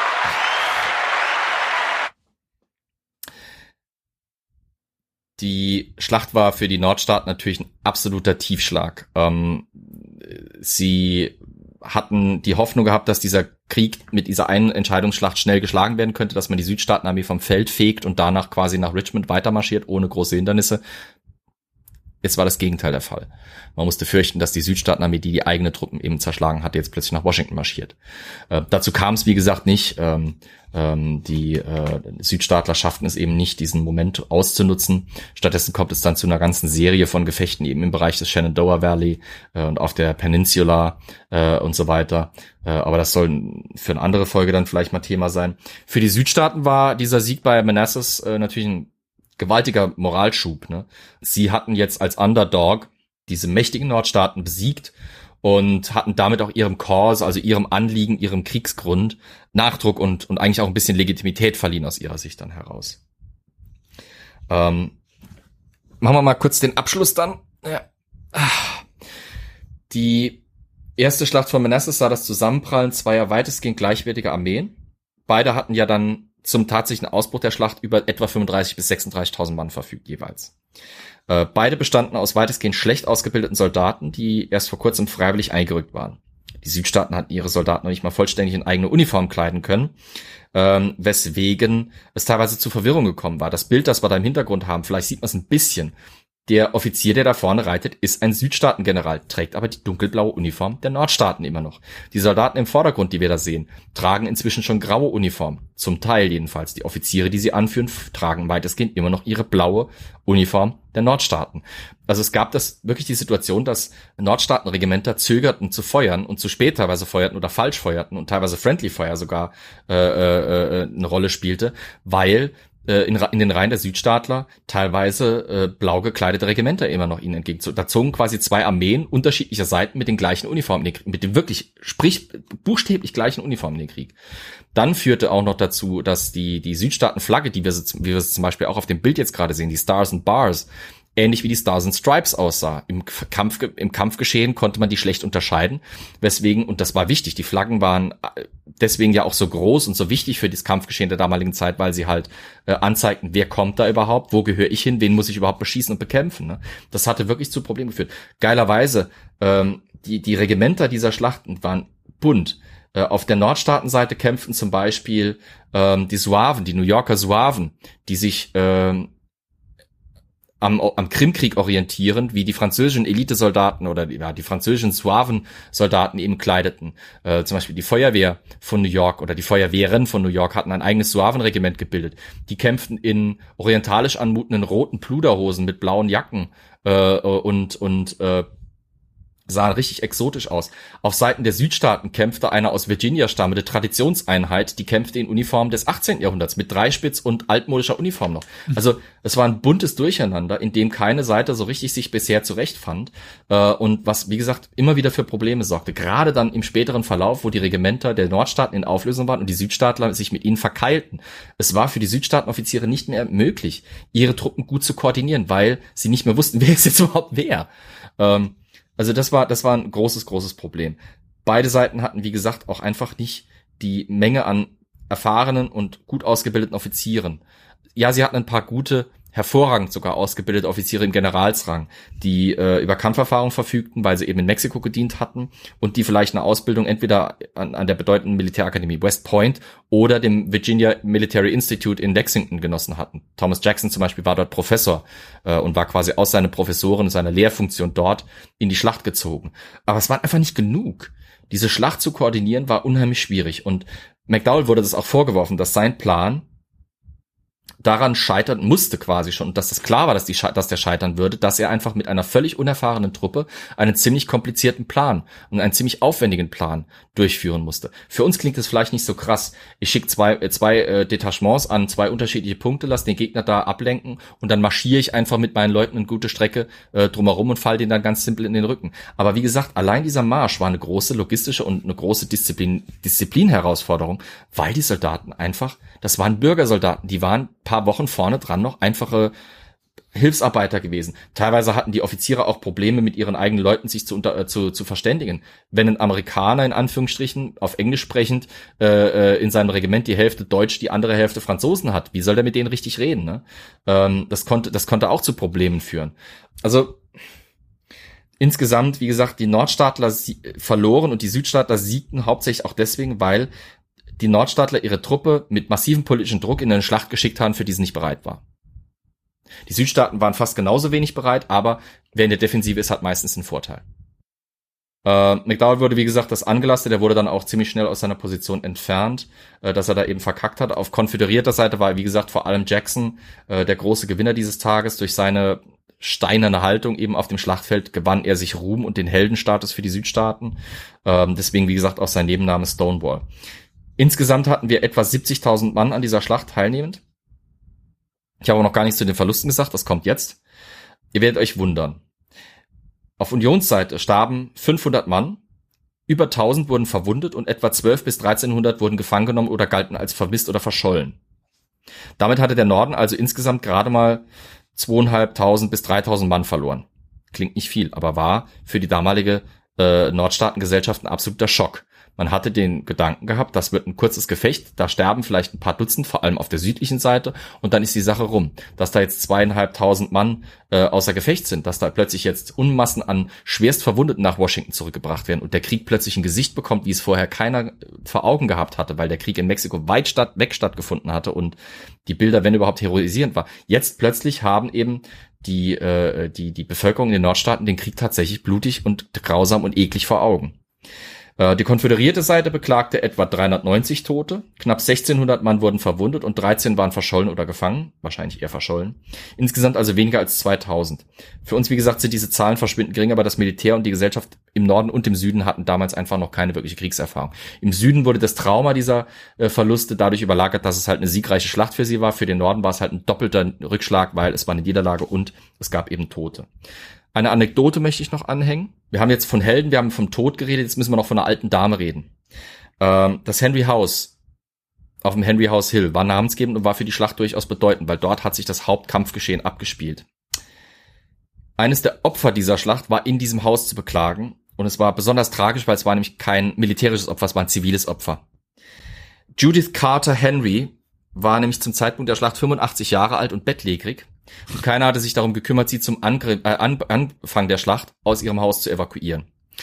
Als dann die Hauptgefechte am Henry House Hill anfingen, traf eine konföderierte Granate ihr Schlafzimmer, riss ihr einen Fuß ab und überschüttete sie mit Splittern der Granate und des der Hauswand, durch diese geschlagen war. Die alte Dame überlebte und wurde dann im Schlachtverlauf tatsächlich aus ihrem Haus geholt, überlebte aber leider den Schlachttag nicht. Das Henry House war am Schluss der Schlacht nur noch zwei Schornsteine und ein paar Mauerreste dazwischen ist aber inzwischen von Nachfahren wieder aufgebaut worden in größerer Form und es gibt ein Denkmal für Judith Carter Henry. Ähm, aber ja, wie gesagt, Krieg ist die Hölle und alte Omas sind leider auch nicht vor ihm sicher, deswegen sollten wir ihn vermeiden. Der US-Bürgerkrieg wurde ein vierjähriger Konflikt, länger als die Südstaaten und die Nordstaaten sich erhofft und gefürchtet hatten. Es war ein Krieg, der massive Opfer forderte. Der US-Bürgerkrieg hat mehr Opfer gefordert als sämtliche anderen Kriege der US-Militärgeschichte zusammengenommen. Alle, alle restlichen, Erster Weltkrieg, Zweiter Weltkrieg, Vietnam, Korea, äh, der Krieg von 1812, der amerikanische Unabhängigkeitskrieg. Alle diese Kriege haben nicht so viele Opfer gefordert insgesamt wie dieser Bürgerkrieg. Fast 2,6 Millionen Zivilisten und Soldaten fanden in diesen vier Jahren den Tod. Alleine um die 800.000 Sklaven fanden in diesem Konflikt den Tod. Die meisten davon durch Seuchen, Mangelernährung, Misshandlung, äh, Repressalien und äh, Vergeltungsmaßnahmen. Ähm, es war wirklich ein Trauma für die US-Gesellschaft und das merkt man ja auch heute noch. Der US-Bürgerkrieg ist bis heute nicht wirklich aufgearbeitet und verknust. Das Problem, das man hat, ist, ähm, dass bei der Beschäftigung mit diesem Krieg, wenn man sich heute eben damit auseinandersetzt, man ganz gerne auch, wie bei dem Barbareskenkrieg schon angesprochen, äh, in diese Zeit hineingerät und in dieses neue Narrativ reingerät, dass die Neukonservative, dass die Rechtskonservative jetzt formulieren. Da werden zum Beispiel eben, äh, da wird eben die Rede darauf gebracht, dass es sich hierbei, und das ist auch tatsächlich in populären Machwerken, wie zum Beispiel auch in Gettysburg der Fall, dass immer wieder diese, dieser Kampf für die Freiheit und die Selbstbestimmung, die, die States Rights vorgehoben wird. Aber wir müssen einfach unterm Strich sagen, der Kern dieses Krieges, der Kernkonflikt dieses Krieges, die Wurzel allen Übels war die Institution und die Frage der Institution der Sklaverei. Dieser Krieg hat sich wurde dann verklärt. Das musste man auch machen, nachdem, wie gesagt, eben äh, mit mit dem Dauer, mit dem weiter fortschreitenden Verlauf des Krieges äh, gerade die kleine Bevölkerung die eben kämpfen musste in den Südstaaten, ein neues Narrativ brauchte, weil warum kämpfe ich für eben so einen scheiß Kolon, äh, so einen scheiß äh, Plantagenbesitzer aus North Carolina, der seine 20 Sklaven abdrückt und dann selber nicht in den Kampf muss, wenn ich dann meine Farm dafür verlassen muss, meine Frau, meine Kinder zwei, drei Jahre nicht sehe und ich weiß, was mit denen ist, äh, warum soll ich das tun? Naja, und da braucht man eben das neue Narrativ, das heute jetzt ganz gerne überbetont wird, um zu überlagern, was die tatsächlichen Gründe dieses Krieges sind. Insgesamt muss man leider alles sagen, die US-Geschichte ist wie kaum eine andere Nationalgeschichte von dem Streben nach, nach kapitalistischem Gewinn und wirtschaftlichem Fortschritt geprägt. Ich weiß, ich klinge jetzt ein bisschen wie ein Kommunist oder sowas, aber es ist einfach so. Der amerikanische Unabhängigkeitskrieg vor allem davon geprägt, dass äh, die Kolonisten die Royal Proclamation Line von 1768 nicht oder 63 nicht anerkennen will, weil man in eben die Westausdehnung der Kolonien vorantreiben will, Landspekulation betreiben will, die Erschließung von Indianern besetzten und von der britischen Regierung für tabu erklärten Gebieten vorantreiben will. Also erklärt man sich unabhängig, damit man eben nicht mehr auf die britische Regierung hören muss. Man macht sich frei und kann sich dann eben austoben, wie man möchte. Äh, der Barbareskenkrieg, ewig lange hat sich der sich hingezogen, bis er dann überhaupt mal ins Laufen kommt. Einer der wichtigsten Gründe, warum er so schleppend geht. Man kriegt sich nicht geeinigt auf die wirtschaftlichen Hintergründe. Wie viel darf der Staat eben den Leuten an Steuern abzapfen, äh, um sich eben zu verteidigen und zu vereinen? Und hier haben wir es dann wieder so, ein Krieg, der ausbricht, vor allem aufgrund wirtschaftlicher Interessen einer kleinen finanziellen Elite, die äh, im Süden eben die Grundlage ihrer wirtschaftlichen Existenz beibehalten will und bedroht sieht und deswegen eben äh, nicht nur mit dem Säbel rasselt, sondern einen Krieg vom Zaun bricht, der dann eben, wie gesagt, anders verklärt wird, aber die Sklaverei bleibt einfach die Wurzel dieses Konfliktes, da kann, kann man drehen und wenden, wie man es will. Dass dieser Krieg so blutig war, lag auch an technologischen Faktoren. Da werden wir in einer anderen Folge mal drauf eingehen. So viel sei gesagt. Wie vorhin schon angesprochen, Linearkriegsführung trifft auf moderne Technologie, moderne Granaten, gezogene Läufe bei Gewehren, hochpräzise Musketen, die über große Distanz sehr präzise treffen, wodurch diese Taktik der Linearkriegsführung, die eigentlich das kompensieren wollte, das oder sollte, dass eben äh, Musketen nicht unbedingt so genau waren in den Jahren davor, äh, jetzt eben zu hohen Blutzoll mit Fortschreiten des Kriegs führt, weswegen wir, wie es äh, Elias angesprochen hat, gegen Ende des Krieges immer mehr äh, Befestigungen und sowas haben. Wenn ich euch Bilder zeigen würde aus der Belagerung von Richmond am Ende des Krieges, würdet ihr glauben, es wäre der Erste Weltkrieg an der Westfront. Aber naja, jetzt habe ich lang genug gelabert. Wir haben, wie viele Stunden haben wir jetzt voll gemacht? Ich habe es mal wieder völlig überrissen, habe ich einen neuen Rekord aufgestellt. Ich weiß es nicht. Zwei Stunden, 15 Minuten, sage ich mal. Zweieinhalb Stunden haben wir im Stream, hurra. Ähm, ja, dann würde ich sagen, ähm, schön, dass ihr da wart. Ich hoffe, ihr habt gut durchgehalten und ähm, ich hoffe, die Folge ist halbwegs interessant für uns alle. Und äh, dann würde ich sagen, müssen wir noch das Organisatorische machen. Carol, dein Einsatz? Ja, nee, erstmal vielleicht danke für das sehr interessante und spannende Thema. Und ich finde das dein, dein Schlusswort sehr treffend. Ähm, Krieg ist tatsächlich einfach nur ein fucking Elend. Und hier in diesem Falle, äh, also massiv schlimm, also das ist alles ganz unerträglich. Nun gut, organisatorisches, vielleicht ganz kurz vorab, äh, sollten wir vielleicht Danke sagen oder vielleicht einfach nur viele Grüße schicken an Christoph, an Ayla, an Stefano, an Raphael, an äh, Lara und an berechtigter Reklamierarm sowie auch an König Otto. Und Doris. Dann gibt es noch. Und Doris, ja. Äh, ach, König Otto ist Doris. Ach nee, Nein. Du, ach so. Nein, noch, die kommt noch dazu. Und Doris, ja genau. Und Doris, vielen Dank. Und jetzt vor allem sei genannt die Ultra-Produzentinnen, die Ultra-Fans, nämlich Franziska und Roman. Vielen Dank für eure monatliche Unterstützung, die uns sehr hilft. Gut. Dann, wie gesagt, danke, dass ihr dabei wart. Victoria, Elias, Carol und natürlich auch die Leute im Live-Chat äh, hier bei unserem Stream. Und äh, vielen Dank an euch alle. das war's dann für heute. Bis zum nächsten Mal. Einen schönen Abend und äh, zerfließt uns nicht bei diesen furchtbaren Temperaturen. Ich freue mich, wenn ich gleich die Fenster wieder aufreißen kann. Macht's gut. Und denkt dran, Krieg ist die Hölle. Einen großen Dank auch Vielen an Dank, dich. Flo. Tschüss. Tschüss. Bye.